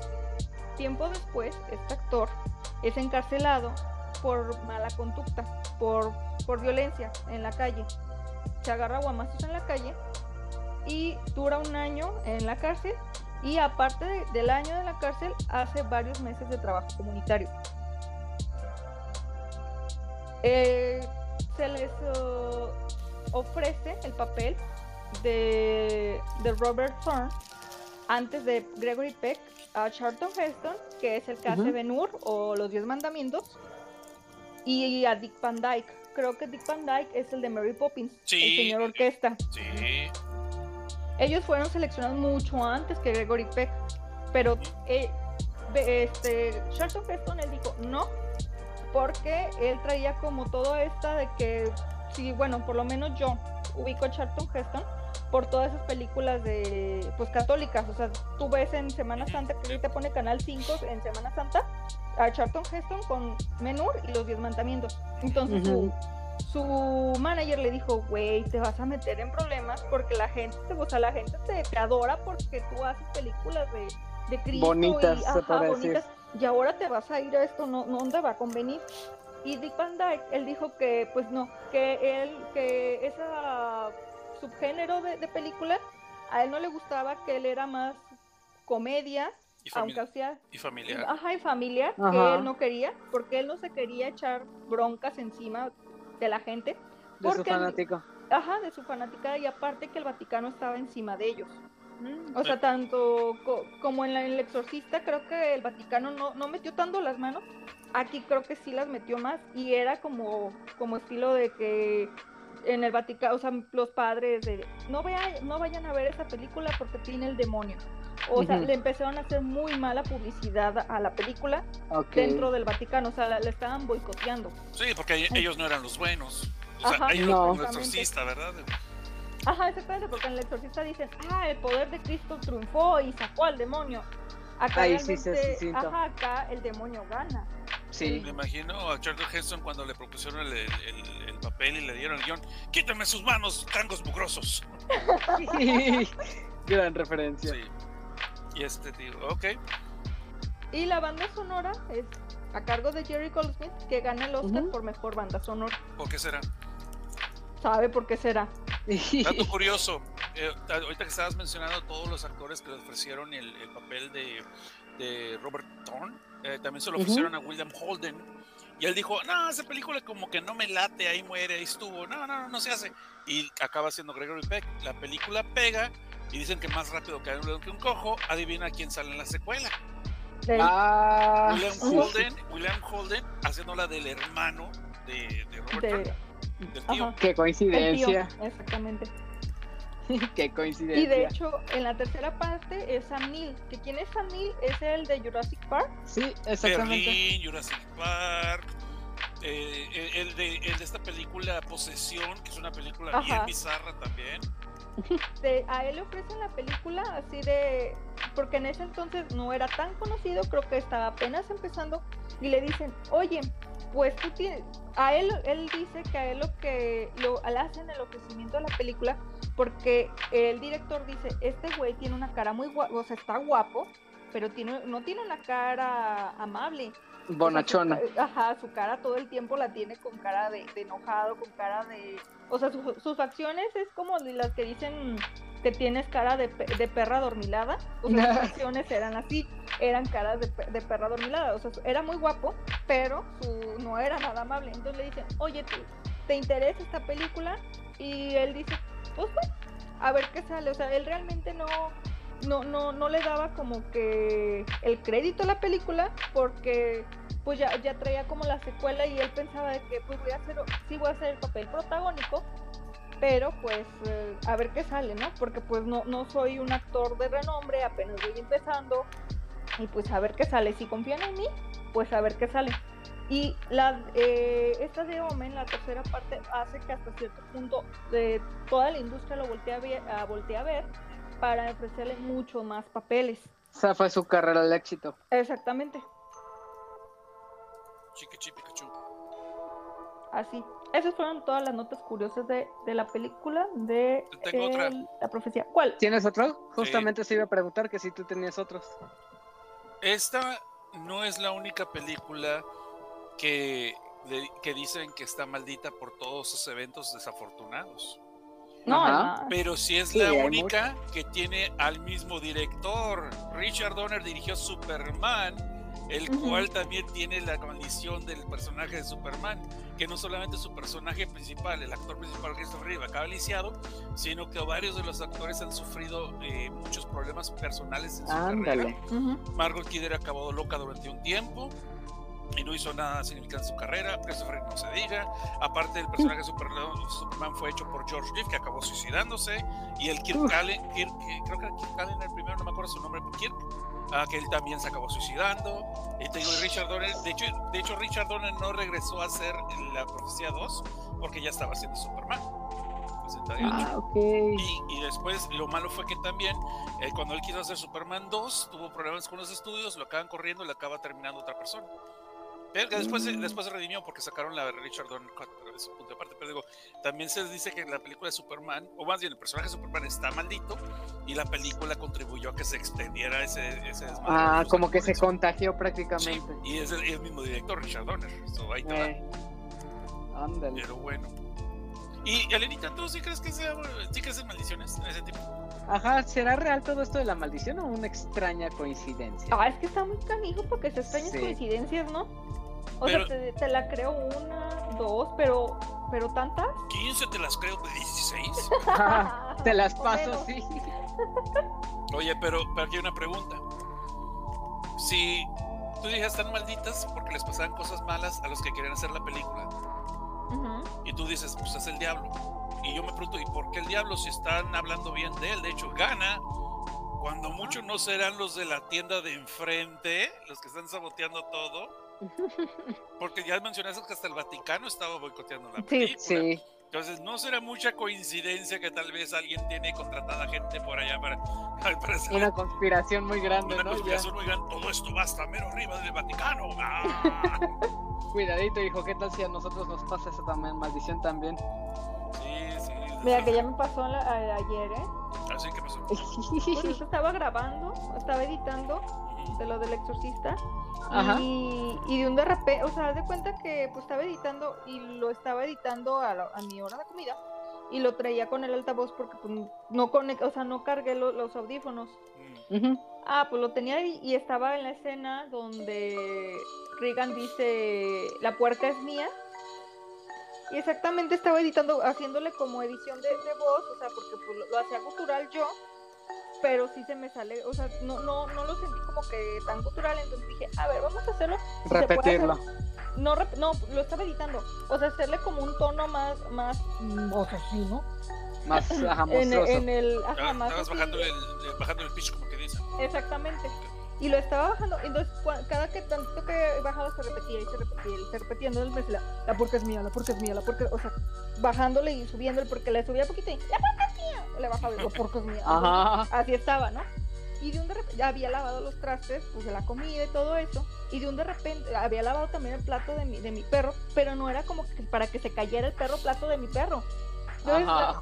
Se, o sea, empieza la, o sea, te digo, empieza a editar la mía y se oye, pe- se cae del, no del fregado, o sea, de- no de donde tú secas el- los trastes, sino que se cayó hasta el suelo, pero estaba como recargadito, pues, en, entre el, entre el fregado, o sea, ¿cómo te, entre las llaves, que pues las llaves del refrigerador están como hasta muy para allá porque tiene que atravesar la tarja, entonces Ujú. estaban ahí como las llaves y, y, esta- y oí el fregadazo y cayó en el suelo. O sea, ¿cómo mierda se pudo ir a ver- se pudo ir al suelo? Entonces dije, No inventes. este, ya terminé, eh, dije, no, pues Mejor lo dejo terminamos- aquí. Terminamos de editar, aquí ya se acabó. Y desde ayer no he editado porque me dio culín. Y luego Pues entro, sí. a, entro a Twitter y salen ahorita la tendencia de que, Alexa, este, mi casa, no me acuerdo No, gracias. La de Sí. mi casa me da miedo y dije, no, no seas mamón. Ahorita Sí, yo no, quiero gracias. ver cosas, cosas de risa, vamos a poner caricaturas de la Warner Ponte bailar un pony, Sí, por no favor. mames sí, ayer sí me sacó un súper, súper, súper sustote. Entonces sí, sí puede existir la maldición. Ya me pasó ayer a mí así. No tenía nada que ver una cosa con la otra. Ok. Bueno, Aparte pues soy creo miedosa, soy miedosa. Peor, Sí, peor aquí- que, hubiera, peor que el, el sonido que se hubiera ido hubiera sido Merrin, Merrin. Cállate. Entonces, No. momento, yo no grabé esas líneas. Oh. Fíjate que, que sí me ha pasado, pero de- no, no de Merry, Ah. pero el micrófono a rato sí me detecta ruiditos. Que le echo la culpa, porque pues mi casa es vieja, de que pues son ruidos de, de, de afuera, de que la casa cruje. Cruje. Ajá, entonces ¿No te, quiero han dicho creer. que, ¿No te han dicho que es la gente que vive detrás de las paredes? No, cállate. Fíjate que siempre, no, no sé si recuerdan esta película de Ecos Mortales, la de con Kevin, Sí, Kevin Kevin- Bacon. Kevin Bacon. No, quedé bien traumada con esa película y siempre he pensado desde cuando vivía con mi mamá que puede haber un emparedado en, en- en mi casa. ¿De salami o de jamón? No, hay de salami con pepperoni bien sabroso con queso.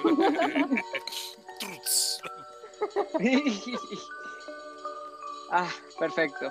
Pues creo que ahora sí podemos ir terminando con lo que sería este especial de, de Omen. Y pues ahora vayamos a la pues típica o tradicional sección de preguntas y mensajes que hayan llegado a este especial. Y pues como en anteriores ocasiones leeré la, el comentario y ya si tienen algo que agregar, pues ahí está.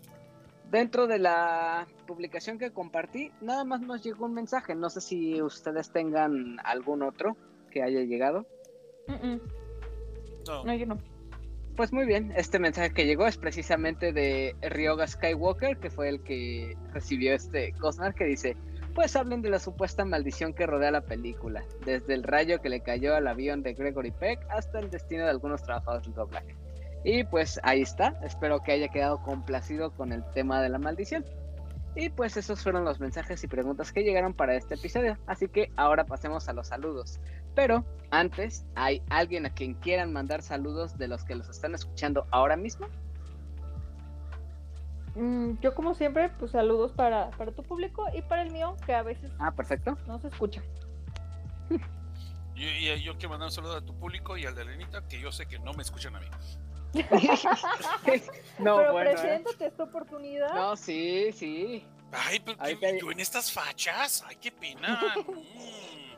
Mm, no me depilé, Ahorita. no me depilé. No, estoy hablando en serio. Eh, no, espera, Ay, ¿qué? Quiero agregar, quiero agregar que hay una serie de televisión que sacaron llamada Damien que trató como Mm. la estúpida tendencia que hay ahorita de que no, esta es la verdadera secuela del original y están, están borrando todo lo que ha pasado en las otras películas después de la primera película.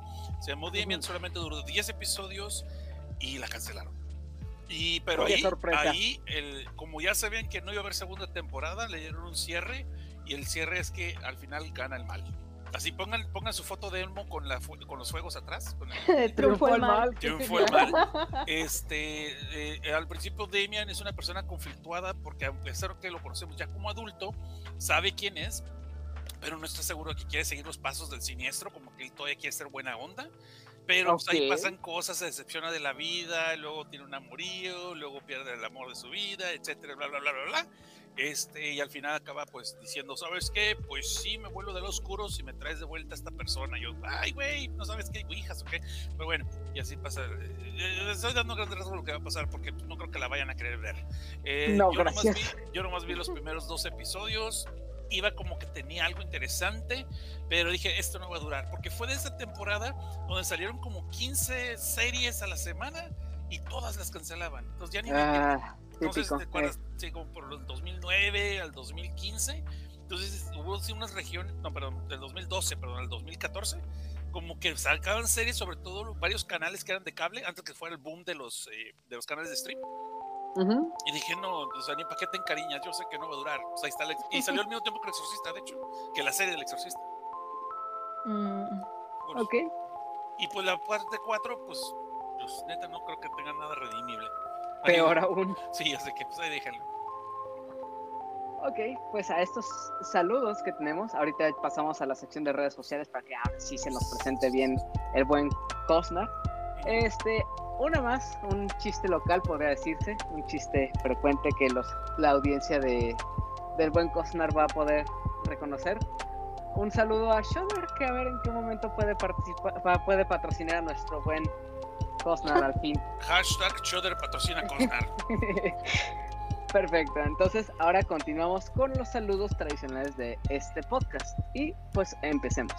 Saludos y abrazos para Aline, también para Elenita, obviamente que, me está, que nos está acompañando ahora- ahorita mismo. Igual, Cosner, muchas gracias por estar aquí. Muchas gracias por También. invitarme.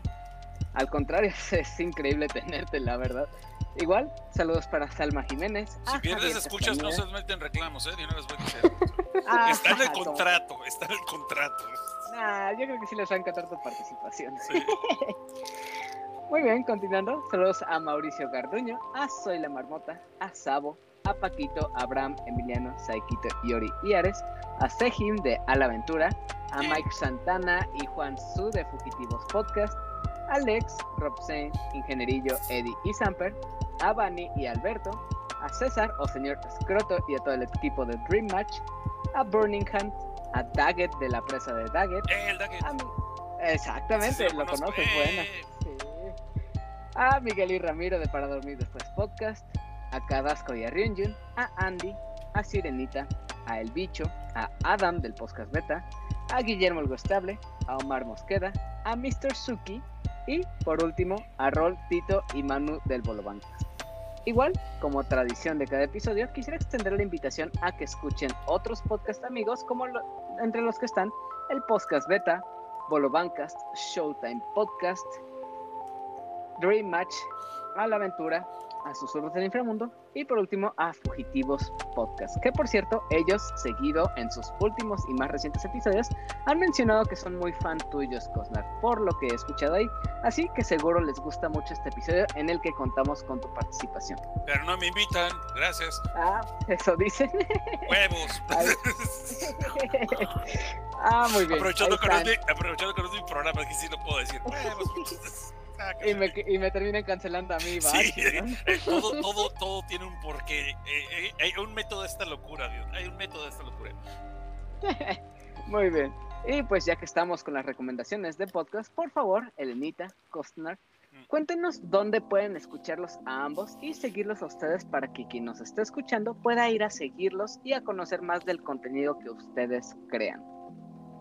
Eh, me escuchan en Susurros del Inframundo podcast todos los lunes, miércoles y viernes a partir de las 9 de la noche. Como ya saben, sigo leyendo el libro del exorcista y probablemente, bueno, ya es casi seguro, que el especial de Halloween sea de Boogeyman de Stephen King. Entonces, ahí me quería hacer, creo que el miércoles, creo que el miércoles es 31 o 30, no recuerdo. que- no, es el, no el lunes, el lunes 30 lo voy a publicar. Y me encuentran en Twitter como arroba susurros PDS, En Instagram, Facebook y TikTok como Susurros Inframundo, PDCST, y en YouTube, pero YouTube no le estoy echando tantas ganitas, ténganme paciencia. Pasando octubre ya me pongo al corriente. ok. Ahora vas tú, Cosa, cuéntanos dónde pueden seguirte. No, bye, buenas noches. Ah, bueno, no, no es bye. cierto, no es cierto. Sí, dije, el Adiós, vemos. Lo bueno es que, lo, lo bueno es que Crouch, el, el Muppet, el Eh, odioso no, no vino, es lo bueno, el Grouch. No, ya hablando en serio, eh, ya hablando en serio, eh, arroba Seth Cosnar, eh, en las redes sociales estoy casi siempre en Twitter, estoy muy poco en Facebook, estoy más o menos en Instagram, pero eh, pues ahí me pueden seguir en Instagram porque tengo Twitter, me pueden seguir en Twitter porque tengo Facebook y me pueden seguir en Facebook porque tengo Instagram. Eh, arroba Seth Cosnar y pues nomás estoy cotorreando a veces, eh, por cuestiones del trabajo no estoy muy activo ahorita, pero de ahí me sugieren gente películas para reseñar en mi podcast. Ahorita es Filme Tinta y Sangre. El canal lo encuentran en YouTube, youtube.com diagonal desde abajo podcast. Y estamos en lo que es Spotify, en Evox, en el Apple Podcast, en el Google Podcast que va a desaparecer, se va a llamar YouTube Podcast o algo así. Y este, sí, eh, Stitcher ya no, porque ya me lo pito. Eh, pero estamos allí. Eh, ya nos pueden encontrar. si quieren cotorrear y ya si quieren arobar al programa, pues es Film, Tinta, Sangre. Porque el baboso de Elon Musk pudo hacer muchos cambios en Twitter, cambiar el nombre y no se le ocurrió poner que fueran más caracteres, tanto en los spots como en los Ah, nombres. sí, sí, Imbécil. sí, sí. Sí, ven, Ah. Gracias. Eso y que no podemos editar los, pod- lo- los, spots por eh, de- de errores de dedo y ortografía, ¿no? No puede hacer algo más Eh. práctico el güey. Solo Eh. borrarla y volver a postear. Pues, qué hueva. Entonces, no, Eh. ya que me conozcan así todo disléxico, me vale madre. Entonces, ahí me encuentran eh, como Film Tinta Sangre en el Instagram y el Facebook, si es Filme Tinta como debe ser. Y estoy transmitiendo por lo general los viernes, pero ahorita por octubre estoy transmitiendo solamente los domingos, una vez a la semana, a eso de las 8 de la noche, hora de Ciudad de México. Y pues ahí, ahí cotorreen, pueden, pueden seguirme si gustan, si no, pues nomás me pueden, "Güey, pues, así me pueden decir algo, o me pueden Ok. cotorrear. Pueden llegar y cotorrear y sugerirme películas. Y ahorita no estoy haciendo el programa Reto Cosnar, que era un programa diario en octubre, por muchas cuestiones, pero estoy viendo una película diaria y la estoy subiendo ahí en las redes cuál es, por si alguien quiere verla y cotorrear de esa película. Y pues gracias por la invitación. Un gusto estar Al trabajando contrario. con ustedes, Elena. Un gusto estar aquí contigo, Herado. Y pues ahí nos estamos viendo. Sigan chidos si no cambian. Ahí. Eh, perfecto, ¿eh? Y pues creo que ahora sí podemos dar por terminado el tercer y penúltimo especial de octubre. Nuevamente, muchas gracias, Elenita, por acompañarme, por desvelarte con nosotros, porque ahorita, para quien no lo sabe, estamos grabando ya terminando de grabar casi a las 2 de la mañana. Yay. Y pues también muchas gracias Cosnar por unírtenos a este episodio de octubre y también por supuesto pues creo que sería bueno ir anunciando el siguiente que es el cuarto episodio. Ahí nos estaremos viendo igual con Cosnar con el Lilita y obviamente aquí su servidor. Entonces ahí nos estaremos viendo en el último episodio de octubre que sería el próximo viernes Así que pues ya saben dónde seguir y escuchar a Elenita y también a Cosnar, que por cierto vayan a darle mucho amor a su canal porque es muy muy bueno y muy divertido. Y pues a mí pueden seguirme en todos lados como arroba heladito y al podcast como arroba opinión de helado. Igual nos puedes escuchar en las plataformas de audio como Apple Podcast, Spotify, Podcaster, iBox, Google Podcast, que próximamente se convertirá en YouTube Music, supongo. Podimo o incluso hasta YouTube. Así que no olvides suscribirte en tu plataforma de audio favorita y también deja una calificación dependiendo de lo que te ha parecido en Spotify o Apple Podcast, que es donde se permite dejar un review. Tu like también en YouTube es muy importante y por qué no, en los comentarios tanto de Spotify como de YouTube, cuéntanos qué te ha parecido este episodio. No, Entonces- se, no se desquite con el lado de mis pendejadas. No, para nada, yo, yo me hago responsable. Le- les daríamos una pista al próximo episodio, pero nos da cosa.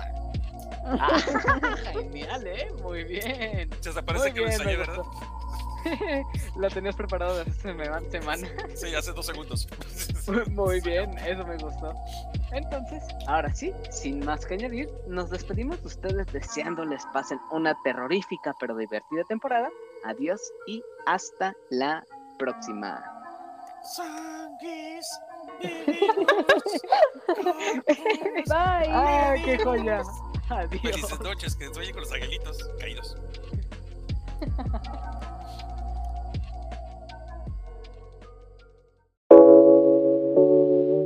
Thank you.